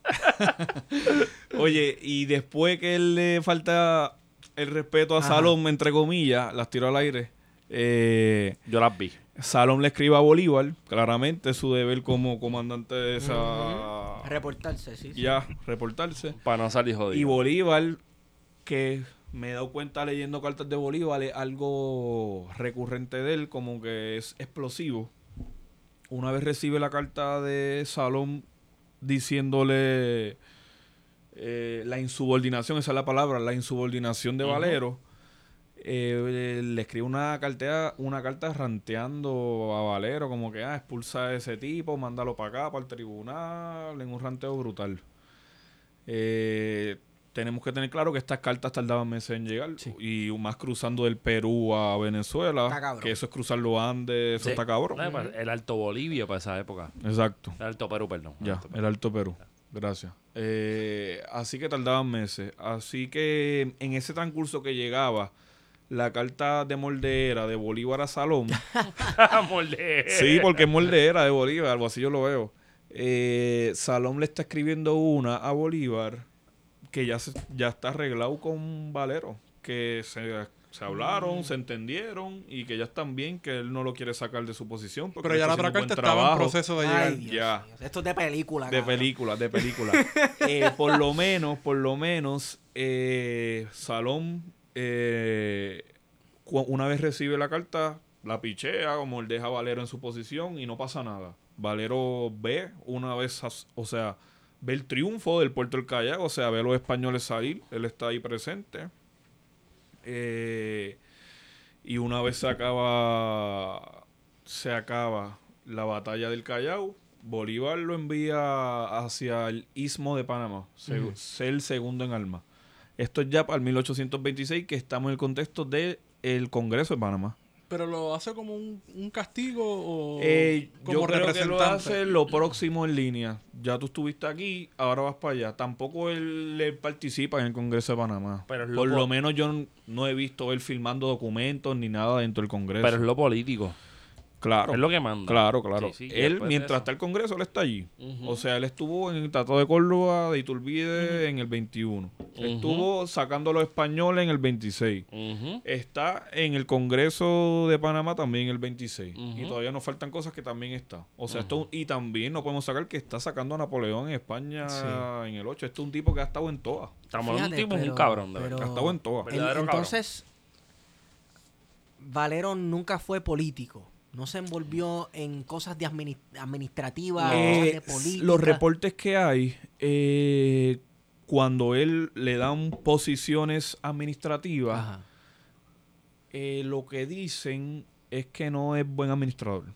Ok. No es buen Coño, administrador. ¿Qué carajo? Un militar. No, si te para. Militar. Pues fíjate, eso es algo que yo he tenido, que, que admiro a los militares que históricamente hacen eso. Sí. Vuelvo a Máximo Gómez. Tú sabes, Máximo Gómez fue un militar toda su vida y le ofrecían puestos políticos y cuanta cosa. Y el tipo decía, mira, es que en verdad yo tengo que reconocer que eso no es lo mío. Eso no es lo mío. Pero es Máximo. Gómez. Exacto, pero entonces tienes estas personas, incluso alguien, eh, qué sé yo, No es personas, que, nace- per- personas que, que nacieron del privilegio, personas que sé yo qué, que, que reconocen, mira, yo soy militar, ni más nada. Y, y cuando un militar toma el poder o se pone a hacer política, señores, históricamente lo que hemos visto es desastre. Eh, sí. Sí, sí, sí, sí. Y, Debatible. Y, y a lo, no, y a lo, Debatible. No, no, no, Cuéntame. no, no, que no, estemos no. hablando de Chávez. No, y, bueno, pues sí, sí, sí. Y, y- y eso yo lo puedo debatir. Pero en el siglo XIX entró un montón de gente que incursionó desde fuera de las cuestiones políticas y militares. Porque hay una transición, Toño. Mano, es que pienso en Hay Napoleón también, pienso en Napoleón. Pero es que- Por, por oro. eso se Oye, escogotó. Pero Coño, Napoleón era un buen político. Punto. era un buen político. Bueno, Y un era, un- era- malísimo era un militar. buen, era un Y el buen problema es que era emperador. Era un buen emperador. O sea, yo creo que cualquiera Gracias puede- a Napoleón tenemos un código civil. Amén. Ay, Yo pensé que este iba a decir, gracias a Napoleón tenemos el sándwich No sé, napolitano no sé. yo iba a decir, coño, yo diría bueno. que gracias a Joma, pero estoy, a, Oye, lo, estoy a lo loco. No estamos para allá. No, Valero está en Panamá en el 26. Valero está en Panamá en el 26. Pasa todo el Congreso de Panamá. Pasa otro bochinche más Oye, con Valero y Bolívar. Ajá. ¿Qué va a decir? Tú hablas como si tú estuvieras allí. Casi, casi, sí. Me lo he leído tanto, cabrón, que estaba allí. Estamos jodiendo con eso. Eh, hay otro bochinche más en Panamá. Con Panamá- Valero Panamá, y es, Bolívar. Panamá es todavía en este momento parte Colombia. parte Colombia. Sí. Ya. Yo creo que para el Congreso de Panamá todavía era parte Sí, Colombia. sí, sí, sí. Sí. Sí. 1900. 1826. Sí, Congreso. Casi, Ah, que se casi, casi, casi 100 años para ser parte de Panamá como... Ah, ya.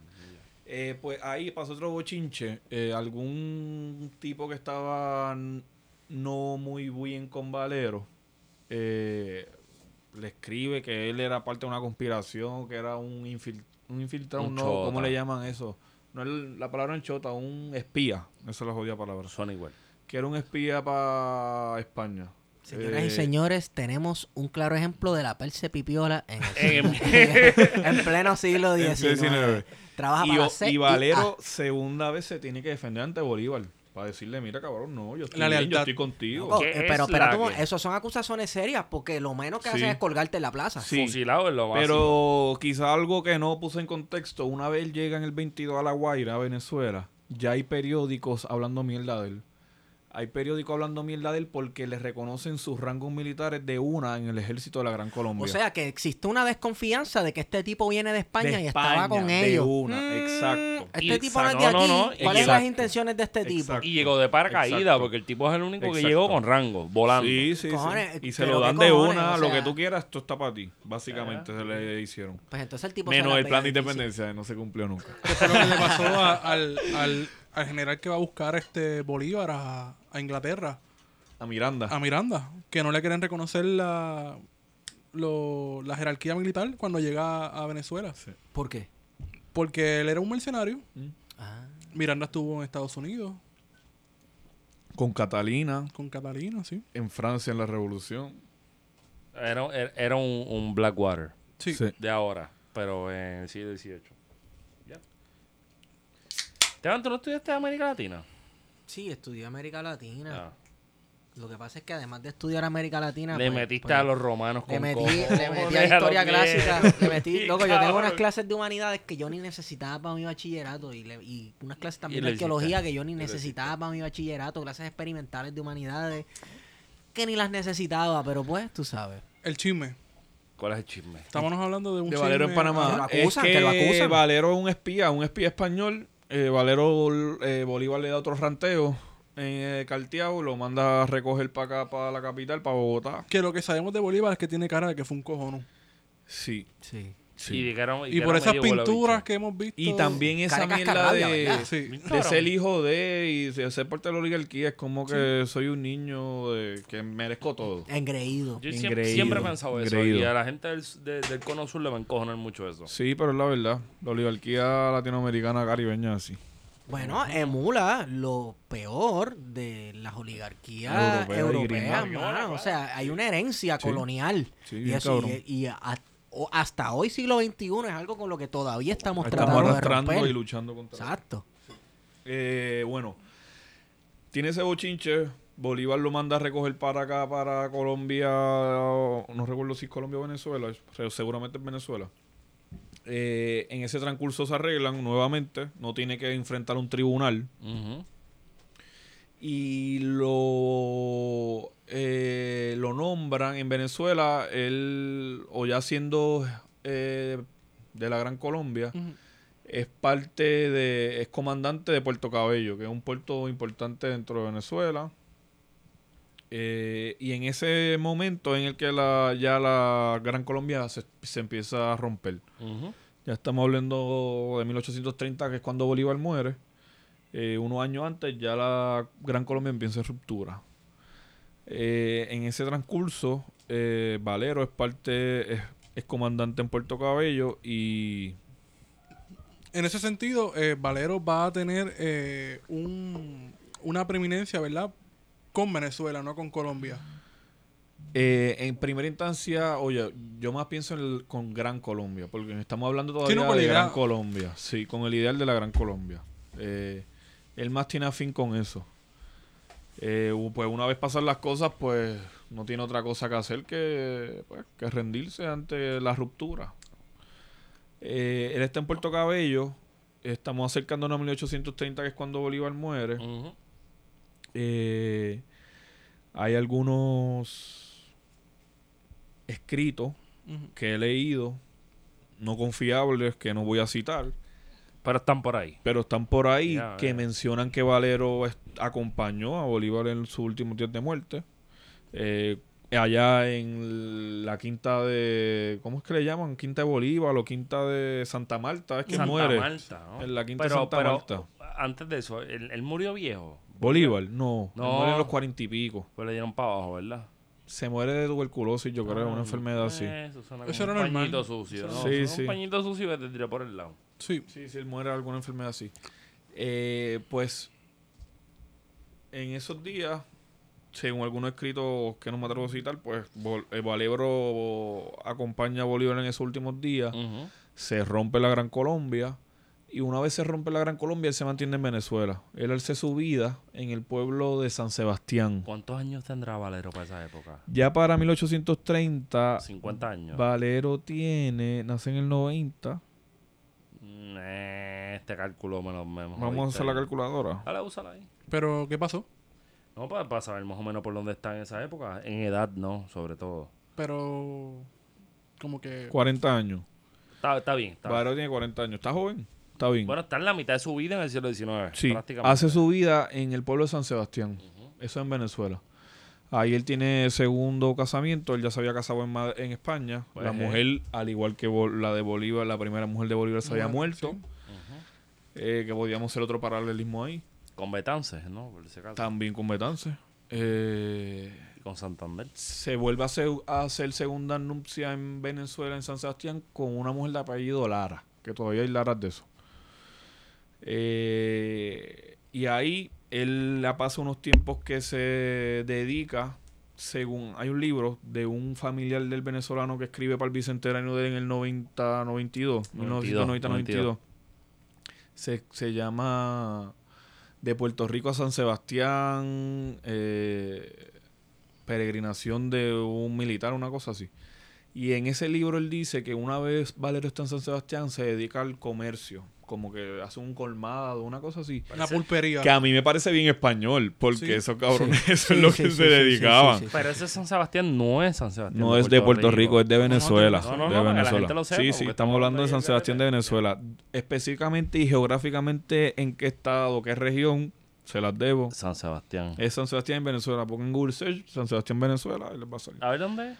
Eh, está allí. eh, y bueno, está- cuando está allí hay algunos momentos con la inestabilidad de una vez ya la Gran Colombia rota, la inestabilidad de lo que fue la República de Venezuela a principio, de Colombia, etcétera. Pues en la ine- bajo la inestabilidad de la República de Venezuela, que ya habían gobiernos conservadores y liberales, Valero pertenecía a los liberales.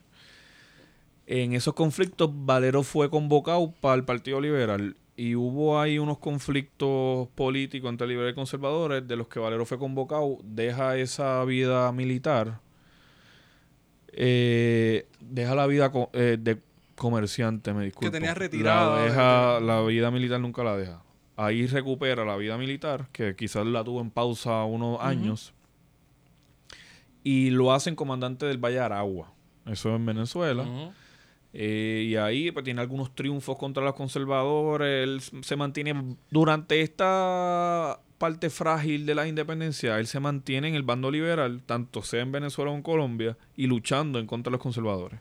Bueno, ok, entonces pregunto yo. En el contexto ya de las naciones recién nacidas independientes de Exacto. Latinoamérica, Ya la Gran Colombia es rota. sí, ¿qué es un conservador y qué es un liberal? Buena pregunta. pregunta. Una buena pregunta. Buena pregunta. Sí. Conservadores me imagino que eran fanáticos de preservar algo lo más, eh, Lo más, parecido al viejo régimen, lo más parecido al viejo régimen, lo más viejo régimen posible.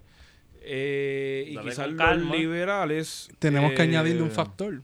Ajá. ¿Cómo se organizan las repúblicas latinoamericanas? No en federaciones. Gracias. Uh. Claro. Gracias. Gracias. Yo iba a decir eso. Gracias. Y las federaciones emitan a quién. Aunque ya no está la federa no existe todavía la Federación de los Estados Unidos de Norteamérica. Pero dale con Va calma. por ahí. Dale con calma porque, Va la por fe- ahí, sí. porque las únicas dos federaciones en ese momento son lo que va a pasar con la Gran Colombia y el problema del gobierno federal mexicano. ¿Mm? De- los demás están por El- la libre, co- estamos hablando de miles de millas de terreno y, y extensiones territoriales que todavía al día de hoy la estamos discutiendo. So, Pero es una buena, una buena observación. Porque. mm, Claro, la, fe- la federación, el concepto de federación es mucho más liberal. Sí. Claro, En era contraposición un que- tipo de que el centralismo, el tipo que de el centralismo gobierno clásico. era eso, sí, era estamos- centralismo. sí, bueno, estamos hablando de- Versus descentralización. Estamos Correcto. hablando, estamos hablando del debate del antiguo régimen con que en gente los que está Estados Unidos como existe ese debate. Al Sí. sol de hoy todavía se refleja un poco Bueno, de ese debate yo en los pienso- Estados Unidos. Yo pienso que ese debate, ¿El qué? y es que bueno que lo traiga. Lo del gobierno centralizado, de hecho, porque eso Bueno, mucha gente el federalismo estadounidense ha ido fortaleciéndose a partir de la guerra civil estadounidense. ¿Tú crees eso? El Estado central, Sí, federal, se apropió y ha ido apropiándose y pasó con Roosevelt en la década del 30 con la, el New Deal, Sí. en el que se apoderó de las competencias que tenían los estados y Sí. el Estado federal se apropió de ellas. Y en a la partir de posguerra, entonces, ¿verdad?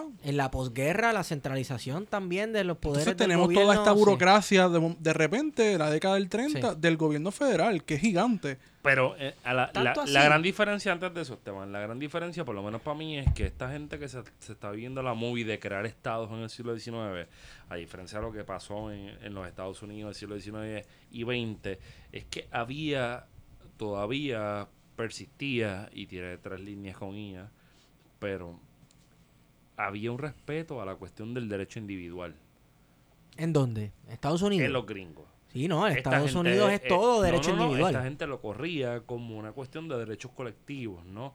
de clase. Claro. De Entonces, clase. como que yo quiero que mis burguesitos, con, sus, con sus cuellitos bien bonitos y sus bombardinos, tengan unos accesos a X o Y Bueno, cosas. no te vayas muy Y lejos es porque que es- el está ligado a fucking España, las independencias y la manera en que se dio la independencia suramericana está ligado a las instituciones y a la forma española. Bueno, No el hecho que puede estamos quitar. discutiendo todavía en cosas de la constitución chilena, cosas de la constitución Sí. de Chávez del 2009, cosas de la constitución que se está dando esa discusión.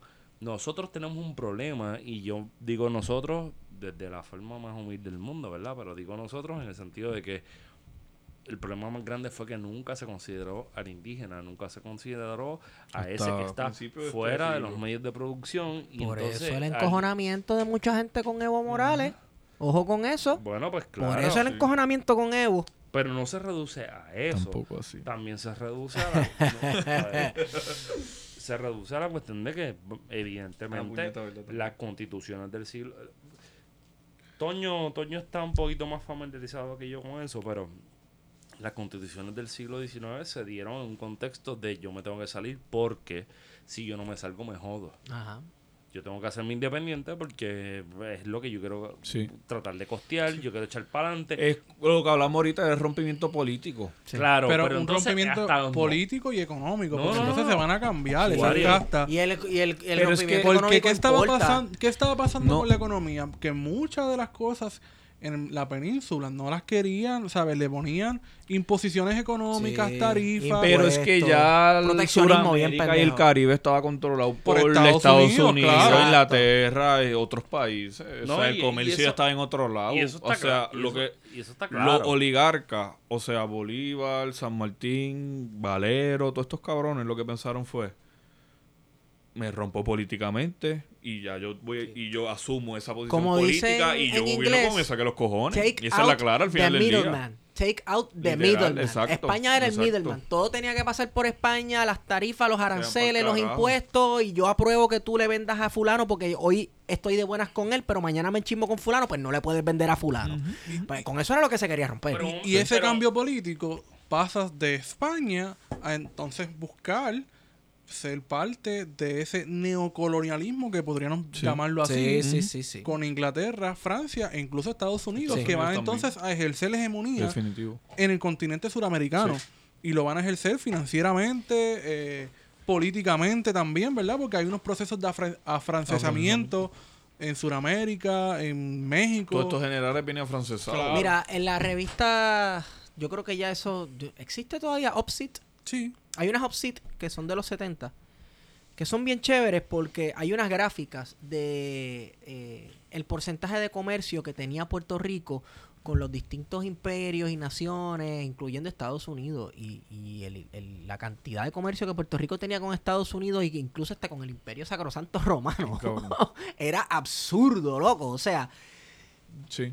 eh, es una cosa Desde increíble. Desde el siglo XIX, todo Sí. el Caribe. Sí, Hay un sí, libro, Torn Between Empires se llama. Se me escapa el, el autor. Creo que apellido es Fernández. Eh, te pone Santo Domingo, Cuba, Puerto Rico, o sea, el, el Caribe hispano, Sí. en ese contexto, en el contexto económico. Y tú ves como Estados Unidos de principios del siglo XIX ya Cliente está principal. In- inmerso completamente Sí, en todo este sí, Caribe sí, hispano sí, sí, y, es, y es el mayor, eh, o sea, quien mayor le compra a toda esta isla. Que esto estaba fríamente calculado. Así que contestando, ¿verdad? Como que recapitulando, partido, o sea, los liberales en esta época eran los defensores de esas ideas del progreso, de la Sí. Revolución Francesa, de tener un Estado que sea más, mucho más amplio, ¿verdad? Amplio. Que Sí. más participación Correcto. versus los conservadores y- que defendían la herencia colonial. Sí. y sobre todo la idea de un Estado central, Central. fuerte, el centralismo. Sí. Y me gusta pensar que tú, o sea, me gusta pensar que tú lo ves en Valero con el nombre que él le da a la República de Puerto Rico, ¿cuál es? De Borín, que él va a los orígenes de cuál era el nombre de Puerto Rico Sí. original. Él no deja Puerto Rico, él no deja Puerto Rico, él no deja eh, San Juan. Él cambia a Boriquén, que a mí me gusta. No hemos visto el diario de Valero todavía, pero me gusta pensar que él rompe con eso. Era un liberal tan recalcitrante que él mira eso. Coño, es, es totalmente cierto, porque no ves a nadie en esa época, por lo menos que yo sepa, de Puerto Rico hablando de indigenismo, de. Es que tú te saques de la nada boriquén. ¿What? Sí, porque los indigenismos son más... Los puedes ver en la obra de... Bravo. y de Bravo. Bravo. De Bravo sobre todo, que Del hijo de muchas de estas palabras que utilizamos hoy ha sido pues una aportación, entre comillas. Sí. de Bravo, ¿verdad? Invenciones también, vamos. Hay muchas que son Sí, invenciones. sí, sí. Sí. Eh, y fue Bravo, y Bravo es de finales del siglo XIX y principios del siglo XX. Sí. Este, pero es cierto. Qué cool. Valero, volviendo a Valero, Eh, fue ministro de Marina y Guerra en el 30 y en el 33 de Venezuela, eh, que, fue, que son un puesto de ministro. Fue ministro eh, de Marina y Guerra. Posteriormente a eso hay una serie de conflictos, como ya venía diciendo, de conservadores y liberales. Y a finales, ya yéndonos a mitad del siglo XIX, 1850 por ahí, estalla en Venezuela lo que le llaman la Revolución Federal, que Chávez la ha rescatado bastante con la figura de Zamora. Eh, Eh, note, note usted que Antonio dice la ha rescatado en presente porque Chávez vive. Chávez vive. Aquí no se habla mal de Chávez. Eh, eh, la Revolución Federal. ¿En claro, qué consistió? ¿En qué la consistió? Revolución Federal re- eh, consiste en que este un general del, del ejército venezolano, Ezequiel Zamora es su nombre, eh, él trata de rescatar esa federación que Bolívar había dejado. Teniendo unos gobiernos conservadores, como habíamos estado hablando, centralistas, él se tiró a revolución para proponer un gobierno federalista, además de recuperar ese sueño gran colombiano que Bolívar había propuesto. Eh, y Valero, pues de una, y ya esto está, esto estamos hablando 1800, finales de 1850, Valero está en sus 50 y 60 y pico de años. Valero decide treparse en un caballo e irse a guerrear por, la, por lo que estaba proponiendo Zamora y por la Revolución Federal. Eh, tiene algunos importantes triunfos para la Revolución Federal. Eh, da la mala pata que la, revolu- la, la Revolución Federal muere cuando matan a Zamora. El segundo en mando era un tal Falcón que Valero estaba eh, más cercano a él en relación a donde estaba batallando, no es personalmente, sino a donde estaba batallando, estaba más cercano a él que a Zamora. Así que una vez Zamora muere, pues Valero se une a Falcón cuando se da cuenta de que Falcón eh, no va a dar pie, pie con bolas, básicamente, y que no va a hacer nada. Y ganan los federales. Esa revolución la mata a los conservadores, los centralistas. Y tienen que todos los federales huir para Colombia. En Colombia está de presidente Mónaga, si no me equivoco. Mónaga. Mónaga le da el puesto a Valero de comandante en armas de Bogotá. Y en el 63 muere Valero. ¿Y dónde muere Valero? Eh, muere en Colombia. En Bogotá, donde está enterrado, eso una incertidumbre. No se sabe dónde está enterrado. No se sabe. Estamos en busca de su cuerpo y seguiremos en busca de su cuerpo. ¿Pero murió en batalla o Eh, murió de viejo. murió de viejo? Murió de viejo y solo. La mujer y los familiares de él en San Sebastián. Y él en Colombia solo. San Sebastián. Eh, la mujer le escribe muchas veces después eh, al ejército de Colombia para que le envíen su pensión Sí. de viuda. Eh, se la llegan a enviar, eh, pero se la ven mal. Se la ven mal tanto la familia de él como él. Eh, muere. Él muere como la mayoría de estos generales que mueren olvidados Sí, pobre, la pobreza. y pobres. La pobreza, mano. Y no es que este cabrón debía morir rico y con mucha gloria. Pero no debió haber muerto. Y quizás no debió haber muerto como murió. Quizás deberíamos saber dónde el cabrón está. Que no sabemos. Dónde está enterrado. Le exijo al gobierno bolivariano de Venezuela Ya lo hizo. que nos traiga el Ya cadáver. lo hizo y no lo encontraron. De verdad. Ya lo hizo y no lo Pero encontraron. O sea, no hay un entonces cre- se cree que- cementerio. Ya lo hizo y no lo encontraron. Se cree entonces que el cuerpo posiblemente está en Colombia. Se supone. Que debe estar en en Colombia. Colombia. Porque si murió en Colombia, Bogotá, Exacto, en Colombia. Se debe supone estar que en en Colombia. Yo Colombia siempre, el go- estoy el- como los PNP por culpando eso a Venezuela. intenta por arreglarlo. El gobierno de Venezuela ha tratado Pero muchas espérate, veces tú, de recuperar espérate, no su cuerpo. Yo no, te, yo no te corregí, yo siempre dije, no, pero pues está en Bogotá. Tú me corriges y me dices, estás al garete, cabrón, no estás atendiendo. Es lo que No, debe, Valero debe estar en Bogotá porque... Ni tantas cervezas tengo encima. El gobierno de Venezuela lo ha tratado de recuperar, pero nunca lo han encontrado. Y inclusive tiene un espacio en el Panteón Nacional de. Venezuela eh, que yo no pienso que debe estar ahí. Eh, yo pienso que debe estar en Fajardo. Pero vamos, Duro. tiene un espacio allí. Duro. Coño, pero si el de, Y- si el y- de Venezuela está más lindo y tiene flores, el de No, Fajardo señor, el de feo. Fajardo tiene que estar. No, el Y, de an- Fajardo tiene que y estar al algo lado- que de quisiera ecuestre. puntualizar, como que él lo más cerca que estuvo a Puerto Rico después que se fue de Puerto Rico en el 1803 fue como en el 30, 31 por ahí, que él está exiliado en San Tomás. Hay un conservador en Venezuela, Leocadio Guzmán o Leocadio algo, y ese tiene que ir para San Tomás.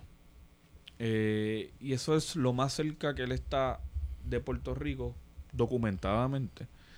Eh, Paralelos con Betance. Claro. Eh, está ahí. Pero Betance es chamaquito. Sí, no, pero Betance estuvo en No, San Tomás como Puerto Libre. Sí, exacto. Sí. cogen pa' San- O sea, que Está ahí como un mes. Que no me extrañaría, y me gusta pensar eso, y se- lo he hablado con Wario 500 mil veces. No me extrañaría que en ese mes que esté ese cabrón en San Tomás se haya tirado para Fajardo. Pero claro. entre líneas. Sí, entre Claro, islas, perdón. como si de, ¿Cómo no? de Fajardo tú de San Tomás y de San Tomás tú de Fajardo, como cuál es el problema de tú montarte un barquito, mira, me voy ahí, camino por el pueblo, ¿quién carajo me va a conocer? A, a ver, Jon, a comer, la Claro, familia. entre otras cosas, claro, definitivo. claro, entre otras cosas. Mano, no me extrañaría que lo haya Pero- hecho y ojalá lo haya hecho y me gusta pensar Obligado. que lo hizo. Ah, seguro. Pero es que de nuevo, Valero y también Betance. O sea, esta cuestión de, de la concepción de ser de donde tú eres, parece que era bien distinta en ese tiempo, porque tienes un hombre que acababa de llegar a la adolescencia cuando se fue de Puerto Rico. Sí. Y según si nos, si nos ponemos positivistas, no volvió a pisar Puerto Rico. Si nos ponemos positivistas, si nos dejamos llevar por el Claro. récord histórico. Sí, sí. Pero no sé, mano, o sea, a- a- eh, eh, entender la psicología de ese tiempo, no la psicología, diablo, qué pendejo me quedó eso. En- entender el pensar, ¿verdad? Y la noción... eh, eh, entonces él se sentía que era, era como un tipo de nacional, protonacionalismo. ¿Será? Porque siempre tuvo a Puerto Rico presente. También, pero un pienso eso. pero, sí, de al- al Estado-nación. nivel- pero es que al nivel de tener a Puerto Rico presente, que entonces recurrió al pasado indígena Sí. en su proyecto de independencia. Eso está bien cabrón. O sea, que Ricardo Alegría y todo este corillo son unos pendejos. No es que son unos pendejos, se les reconoce Lo su son. labor. Gracias. Pero- Toño, ¿qué pero- tuviste ahí? Repítelo, Toño. Sí. Sí. Entonces, eh, Valero muere en, en Bogotá En, en, Bogotá el, en 1863. en el 63 Cinco, an- cinco antes del área. de Lares. Wow. Y, y su figura queda olvidada. Quedó olvidado. ¿Hasta O qué año por más lo o menos menos? documentadamente que yo haya visto quedó olvidada. Rezagada, rezagada, como le dicen. Hasta este libro de Mariano Abril que lo publica en el 29.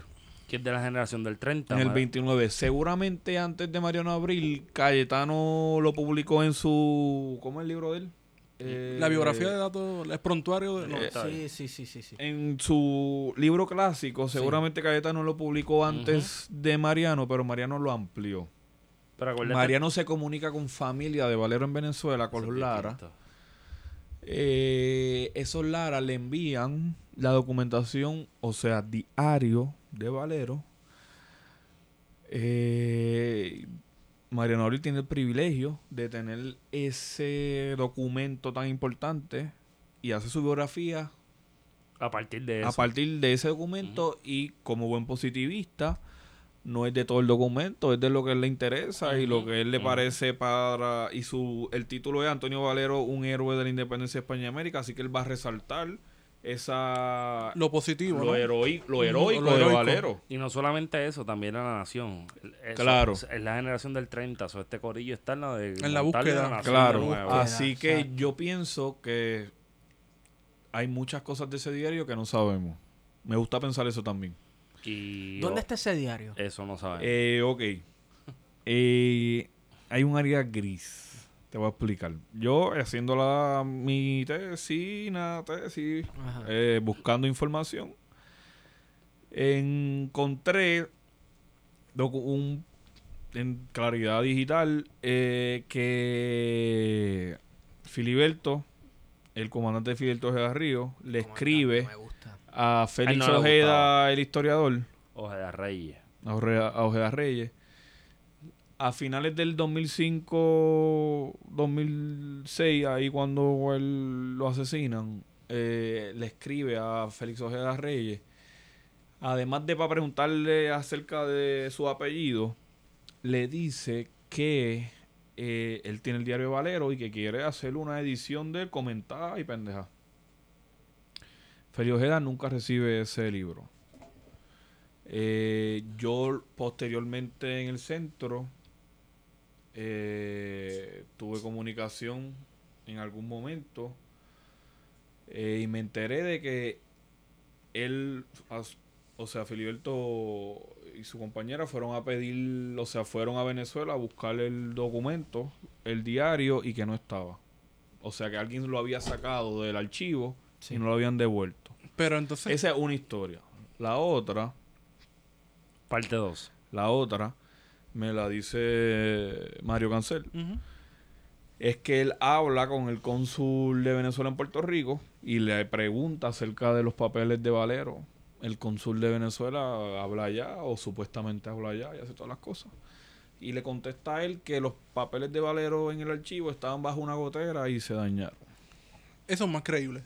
Yo, Esas yo- son las dos Yo me voy con esa. me voy- Sí, es más creíble. Coño, Eso pero me voy con las dos, con me voy con las permiso. dos, me voy con las dos. Eso es más creíble y es mucho más deprimente porque es lo más creíble, mano. O sea, Porque eso es, es algo que un pasa. archivo. En todos los archivo, países los archivos no y, son y aquí, eso es algo que pasaría aquí. Eso pasaría aquí y en cualquier país de ¿Tú te Latinoamérica. acuerdas en el Archivo General de Puerto Rico que tienen, tienen en una de las bóvedas? escriben, que le escriben. Esta gotera Este, tiene del agosto del 93. 2000, digo, exacto, de 1994. Las goteras les ponen nombre y fecha de nacimiento, cabrón. Wow. Digo, porque si nos vamos en esa línea y yo no solo vamos a los gringos. ni a- ocúpense de eso, yo, no cabrón. yo no se lo mamo a los gringos ni a jodía, pero los gringos, el archivo de los gringos es la Está bien cabrón. Of Congress. cabrona. Yo he estado bregando, estoy bregando con algo cabrones, ahora pero y he eso es encontrado decir, periódicos. Estados Unidos es una nación, pues obviamente que puede destinar muchos recursos a, a la Amén. conservación. O sea, No, no, pero- pero- como que los países del sur global que puedan de- Una destinar explotadora. Bueno, Australia probablemente debe tener un buen. Por el sur global, la- Australia debe tener un buen archivo. Pero Australia es distinto, loco. Bueno, pero, pues, pues no diga. No aunque queda en el sur, aunque queda en el sur geográfico, es distinto al norte, concepto eh, del sur en el global. Son- es- político, Australia son explotadores. Australia son, fueron y son exp- explotadores. Claro, una pero- extensión del imperio inglés. Pero nosotros no Este- podemos no, nosotros no podemos pedir o exigir que tengamos un archivo que esté yo no en quiero- buenas condiciones, es que yo no puñetas, quiero un- mínimamente. yo no quiero un archivo que yo llegue a una a una cadena, a una correa y me dé lo que yo necesito. Yo quiero un archivo que por lo menos no haya gotera. Bueno, por lo menos que un archivo que te tampoco- pueda dar el documento el mismo día. Eso Claro, es lo mínimo. gracias. Claro, y, y que tampoco Eso cobra es lo mínimo. y que, y que tampoco cobra 8 mil pesos por, ucha- por usar una galería para un concierto. Ok. Eso fue una pollita suave. ¿viste? Entonces, Mano, que, que me, me acabas de decir eso del diario de Valero y Yo no pierdo Me- esperanza que lo encontremos en algún triste. momento. Ni el diario, ni, lo, ni los restos, que eso lo estaba hablando con Gorio por la mañana hoy. Son dos Sí. cosas que joderse. Eh, yo siempre he tenido esa mierda de conseguir los restos y por ahí hay personas interesadas también. se estarían en Colombia. Eh, se supone que está en Colombia. Los restos, tú dices. Entonces, este, ¿en qué ciudad fue que él murió en Colombia? En Bogotá. En Bogotá. Porque es la Ay, capital ay, eh, política Y de- él, y y él era capitán de armas de Bogotá en aquel O momento. sea, que tiene siendo que un estar- viejo chocho. Tiene que estar en algún cementerio militar o, o ¿has O. Yo lo que pienso y lo que no se ha buscado y es por la línea, y lo tiro aquí para que si alguien tiene más información que yo lo busque por ahí, que me contaste, puñeta. Eh, es que como él era un masón activo, y un cementerio pienso que masónico. un masón activo hasta sus últimos días, debe estar o en un masón o, un- o en un cementerio masónico o debe haber registro en los documentos masónicos en donde él está. Bueno, pues yo, yo voy a tomarme el atrevimiento aquí por parte de plan de contingencia, porque yo quiero saber dónde están los restos de Valero. Luego, este, nos sumamos a los esfuerzos de encontrar los restos de Y Valero. buscando Valero por la masonería, encontré una logia del Perú que a principio de año le hizo un, un semblante, ¿qué se llama eso? Una Cuando él semblanza. lanza- Una una semblanza. Le hizo una semblanza a ese cabrón que se murió en 1863. Ujú. Que no hay razón por la que tú hacerle una semblanza en enero, porque tampoco él cumplía año en enero No, ni murió en entonces enero. era grado Ah, él era grado 33 Gran maestro. era gran maestro. Dentro de la masonería de argumentos si él es quien le da el grado 33 a Bolívar o no. Y hay argumentos respecto a eso. Y le he leído argumentos respecto a eso. No hay break. Eh, lo, lo he leído. Yo no soy masón ni me interesa eso, pero he leído cosas de esas. Eh, pero vamos, eh, lo que he pensado es que quizás en la documentación masónica o por la vía masónica podríamos encontrar más ¿Sabes respecto a él. si era de ritual, ritual escocés o francés? Era de ritual escocés. Escocés. ritual no hay escocés. Era ritual Mano, búscate, de esa gente se comunican todos. Búscate una logia de ritual escocés aquí. Y pienso ayuda, escribirle mano. también a la logia esa peruana, porque qué carajo tú haces en enero del 2019 haciendo una semblanza de Valero.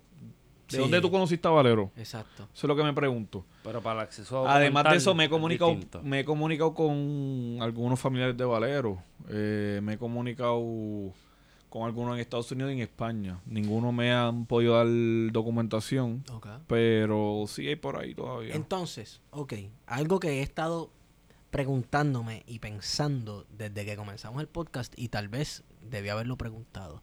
Háblame de tus fuentes primarias. Eh, ya. Fuente primaria fue eh, el plan de independencia de Valero, claramente. eh, su proyecto que está publicado en alguna de las eh, revistas del Instituto de Cultura. Sí, sí, sí. Además, el libro de Mariano Abril. Sí. Y también hay cartas del el archivo Library of Congress. bolivariano. Ah. El archivo bolivariano De de la gloriosa Sevilla. República Bolivariana de Venezuela. Tienen todas las cartas de Bolívar digitalizadas. Y digitalizadas y transcritas en documentos. Brutal. O sea que para eso son unos pendejos al lado de esta Sí, y tú pones ahí en el search Valero y todas las cartas de Valero te van a salir. Además Brutal. de esos, encontré otro site Bolivarium, Bolivarium, una cosa así, Ujú. de una universidad venezolana, que tiene las cartas originales escritas. Y ahí llegué a encontrar ¿Como escaneadas, cartas digitalizadas? Digitalizadas, escaneadas. Encontré vale- cartas de Valero escritas con su firma. eh, de Bolívar, de todos estos generales. Santander. Valero estuvo, conoció a Simón Rodríguez, que Simón Rodríguez fue el maestro de Bolívar, que estamos en natalicio de él Hoy, 200 años. 250 y pico por ahí, que dijo inventemos erremos o erramos. Ujú. Eh, y él estuvo en un barco de, o quizás no en un barco, pero en un, en Un camino, en un, Velero, en un algo camino, de camino de yo no sé dónde a donde está Bolívar. Y acompañó a Simón Rodríguez eh, hacia Bolívar, que me, gust- Sí. me gusta fantasear respecto a ese momento que se Claro. conocieron, porque Simón Rodríguez escribe respecto a que conoció a Valero, que estuvo con él. Eh, así que nada, Valero tiene una vida cabrona. Él está dentro de su vida histórica. Si uno hace una línea cronológica, Valero está dentro de los momentos más importantes que transcurrió en esa vida. Está en la guerra de independencia, está en México, está en Venezuela, está en Colombia, está en Perú, Está en todos lados. está en todos lados. Propone la independencia de Puerto Rico. Antonio, entonces hablemos un poco del legado de Valero eh, un- en una época un poco más contemporánea a nosotros. O sea, tenemos, si no me equivoco, y era un punto que Wario quería traer ahorita antes de que alguno de nosotros le hayamos cortado la línea de manera al garete, Fui yo obligado. No sé si fui yo, Este- pero fui yo. que sabemos que el Partido Nacionalista y los nacionalistas en general trataron, hicieron todos los esfuerzos posibles por rescatar estas figuras eh, de la historia de Puerto Rico. Eh, si no me equivoco, ¿quiénes fueron los que comenzaron a conmemorar el grito de Lares en Puerto Rico? Fueron los nacionalistas. Nacionalistas. Los nacionalistas, nacionalistas, sí. ¿verdad?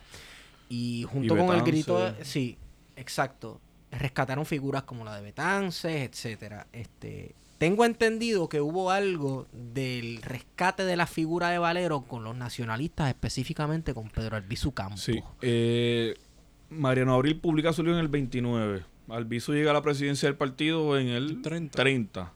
Eh, Albizu, si tú te pones a leer discursivamente Albizu, él menciona a Valero recurrentemente. Y da un peregrinaje por Latinoamérica, que yo creo que no es coincidencia. Tuvo que haber conocido a Valero por allá también. Exacto. Eh, y Valero siempre está presente en el discurso del Albizu. Eh, inclusive, que eso fue algo que estaba conversando con Eda en Twitter en estos días. Ujú.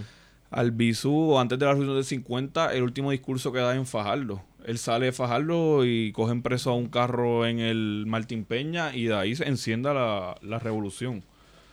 Eh, además de eso, luego de Albizu es Isabelita Rosado.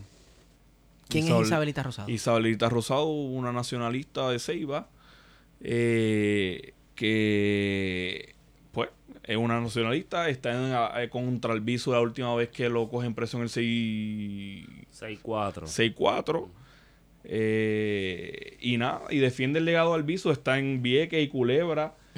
Eh, y defiende el legado de Valero constantemente. Inclusive hace una estatua de Valero en Fajardo. Que esa es la estatua que vemos hoy. ella es la que manda a hacer la estatua de, de Antonio Ella es la que manda. Mano, este. qué sé yo, uno no piensa mucho en esto, pero en, en- en las estatuas ecuestres, todo lo que hace el Estado, todo lo que hace el gobierno, etcétera, tiene un significado y lo hace por algo. Y las estatuas ecuestres no son, señores, no son cualquier pendeja. ¿Tú la has visto? Sí. ¿Tú viste la estatua de, de Valero en, Yo la he en. Fajardo? ¿Ya la he visto? ¿Y han visto la de Juan Ríos Rivera en Mayagüez? La de Juan Ríos, no. No, nunca. No. Y he visto la, la Estatua de la Libertad en Arecibo, por ejemplo. También. Ay, Que es, una, no es- es una de las Que no es réplicas. ecuestre, pero está en ese No, no, no, cual. pero es una pero- réplica. es serio, una serio. réplica- No, no, es que no es que no sea serio. Es Real que en el siglo XIX Sí, es así, sí. esa mierda. Sí, pero la estatua de la libertad de final del siglo XIX. Sí. La de Arecibo. Lo podemos. Bueno, no sé, no sé. Es de las réplicas. Es de las réplicas que hicieron. Hay como no sé cuántas réplicas, Son pero eso es una de las réplicas que se hicieron cinco. Pero me específicamente. refiero, de- en Puerto Rico no hay, a, a diferencia de, de Latinoamérica, donde era normal hacer eh, estatuas ecuestres. Sí. Señores, No vaya, hay. vaya a la Plaza San Martín en Perú.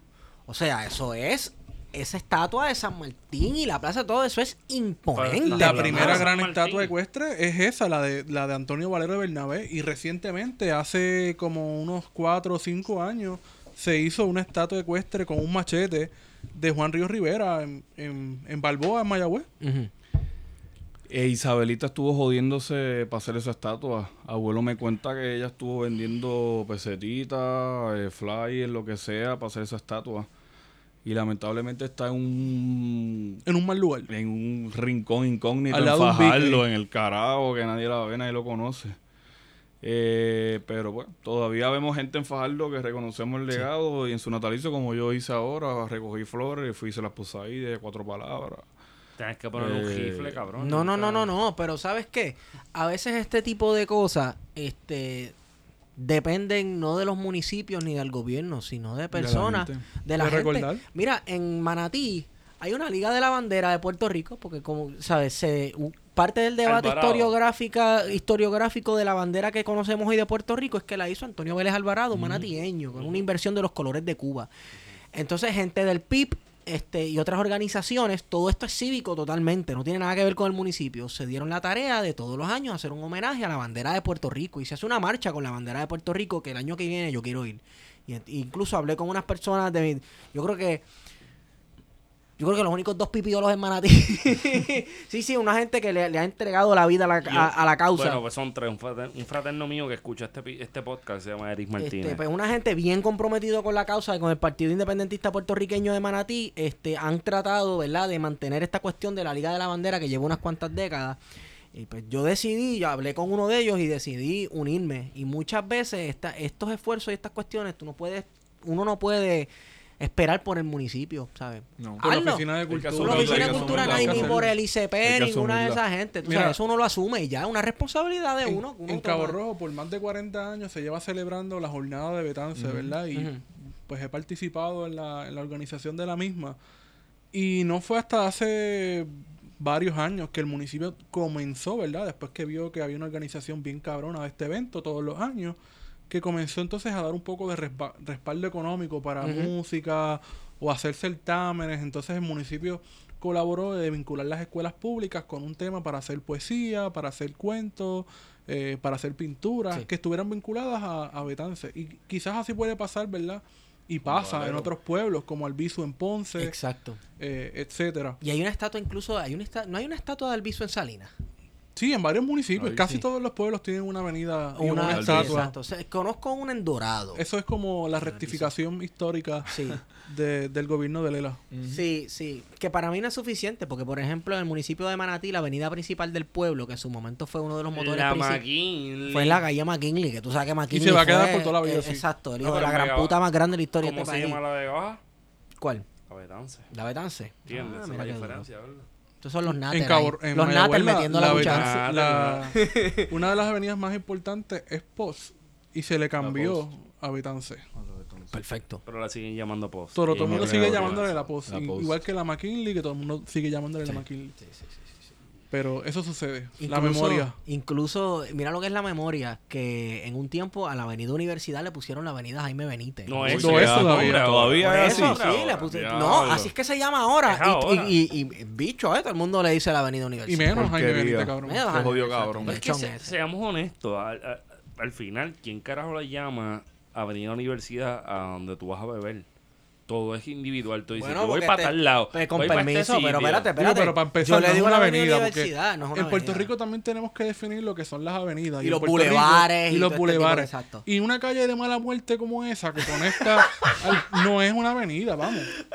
Oye, pero el Boulevard No, de no, B-Town, el Boulevard de B-Town tiene que darle con calma. Pero en Puerto gordo. Rico hay bien pocos lugares que tú puedes decir, mira, esto es una avenida. Pero lo importante es que el Boulevard de B-Town, para ti, Wario, es el Boulevard de B-Town.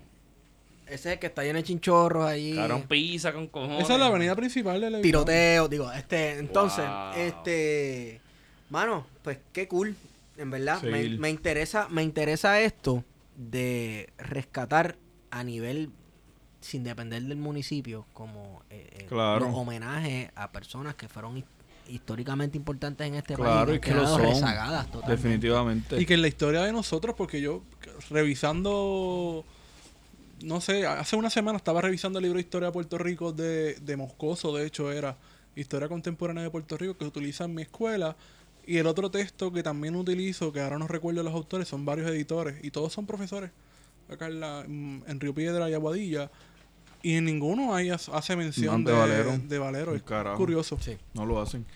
Eh, y volviendo, y quizás para terminar, pero eh, los nacionalistas, especialmente Isabelita, lo ha tenido tan presente que ella publica un libro de sus memorias y a quien se lo dedica es a Valero Bernabé. Exacto. Eh, es una figura sumamente presente Sí. eh, que ha estado en el independentismo puertorriqueño, quizás primordialmente nacionalista. Sí. Eh, y pues, pero hay que mantenerla viva, por lo menos yo pienso que hay, mantener- hay que mantenerla viva porque es un ejemplo que está ahí y que no podemos olvidar. Claro. Y eh, sabemos que el, el nacionalismo hablando ya del Partido Nacionalista, ¿verdad? Responde a unas situaciones y unas circunstancias históricas en Puerto Rico que hoy día, siglo XXI, es muy fácil criticarlo todo, ¿verdad? Desde la comodidad de, de nuestro wokeness. Deja la pullita. Este, porque- no, pues tú, me perdonas, papi. Sabes, sabes, tú, tú naces en el 1898 en un mierdero, cabrón. Tú sabes, y entonces hablamos. Este, desde el wokeness del siglo XXI es muy fácil criticar eh, ciertas cosas que es total. Y, y es muy fácil y también válido criticar ciertas cosas del nacionalismo y el Partido Nacionalista Puertorriqueño. Pero hay algo que hay que reconocerle al partido, ¿sabes? No tanto al Partido Nacionalista, sino al nacionalismo Nacionalismo. puertorriqueño. Y es el rescate el rescate de estas figuras históricas que han quedado rezagadas. Eh, figuras que, que significan, mira, en, en Puerto Rico o, o personas puertorriqueños mucho antes de lo que se pensaba, mucho antes de nuestra clórica, de nuestra crónica gloriosa que fue el Grito de Lares, que incluso eso también fue un rescate nacionalista, la conmemoración del Grito de Lares. Pues había gente aquí envuelta en los distintos movimientos independentistas en Latinoamérica, gente que creía en la libertad, gente que odiaba a los reyes, Sí. Y gente que, que, un tipo que se peleó con Bolívar, se- ¿sabes? según lo que nos ha costado aquí, como cuatro o cinco veces, loco. Este, así que eso hay que reconocerle, entre otras cosas, al nacionalismo puertorriqueño. Claro. Eh, diablo, me fui en una épica nacionalista aquí, en un viaje súper yo no cañón. soy, yo soy nada nacionalista. Yo- no, no, no, no, no. No es que Soy yo sea el más nacional. No, yo soy antinacionalismo. El nacionalismo vive en ti, No. Es que, como en toda y todo. Feto, el todo es- nacionalismo en nuestro contexto. y en nuestro contexto. Hay nacionalismo tener y este debate, nacionalismo. Pero el, Este en nacionalismo Nuestro, repiti- es respondiendo a un nacionalismo cosas. revolucionario. Vamos a entrar a este debate. Vamos a hacer en este, vamos a entrar en este debate. Yo estoy aquí para las tres horas. Estoy aquí para las tres horas. Y, yo- y algo me dice que somos tres contra uno, cabrón. Estoy aquí para las tres horas. La verdad.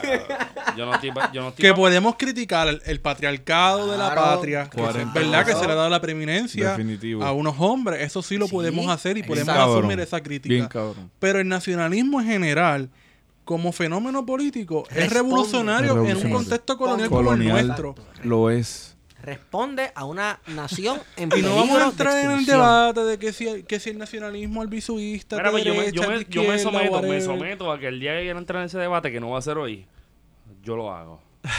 Pero lo empezamos desde cero. Yo lo puedo tener hoy. Yo No, estoy para estar tres horas aquí no, gritando. Pues estás tú, quédate aquí gritando solo. De una vez, de una vez yo creo que podemos ir cerrando, ¿verdad? Sí, Toño, este, entonces, ¿qué, ¿cuáles son otros ángulos o qué queda en esta investigación? ¿Qué cabos quedan por atar que a ti te interese o que tal vez tú recomiendes a otra persona que se interese por la figura de Valero de in- de investigar esos ángulos? Como dije, los restos de Valero, la mamá de Valero, el apellido de Normandía, yo pienso que eso es algo para investigar. Sí. Eh, pienso que se puede contrapuntear lo que estaba haciendo Powell y Giraldi y lo que estaba haciendo Valero en el mismo momento. Duro. Mientras uno estaba en las cortes echándose fresco, el otro estaba trepado a caballo la- matando Echando franceses. echando En la. Eh, se podría ver eh, pues ese área gris de Valero de México a Venezuela. ¿Qué carajo fue Sí. lo que verdaderamente pasó ahí? y de momento tú ves que tienes cinco hijos. Sí.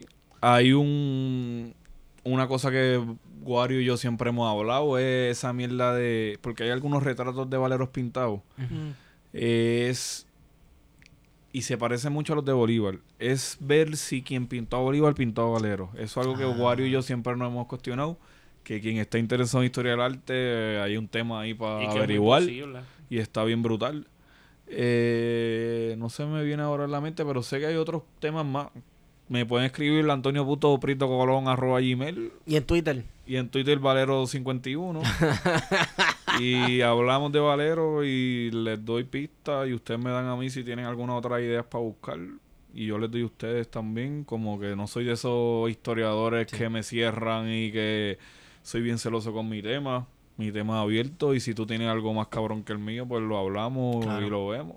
Así que estoy abierto a todo eso. El año que viene, si, si el mundo no se acaba, eh, vamos para allá, vamos para Fajardo, a poner Vamos. flores. Amén. A Dale. poner flores Vamos de una.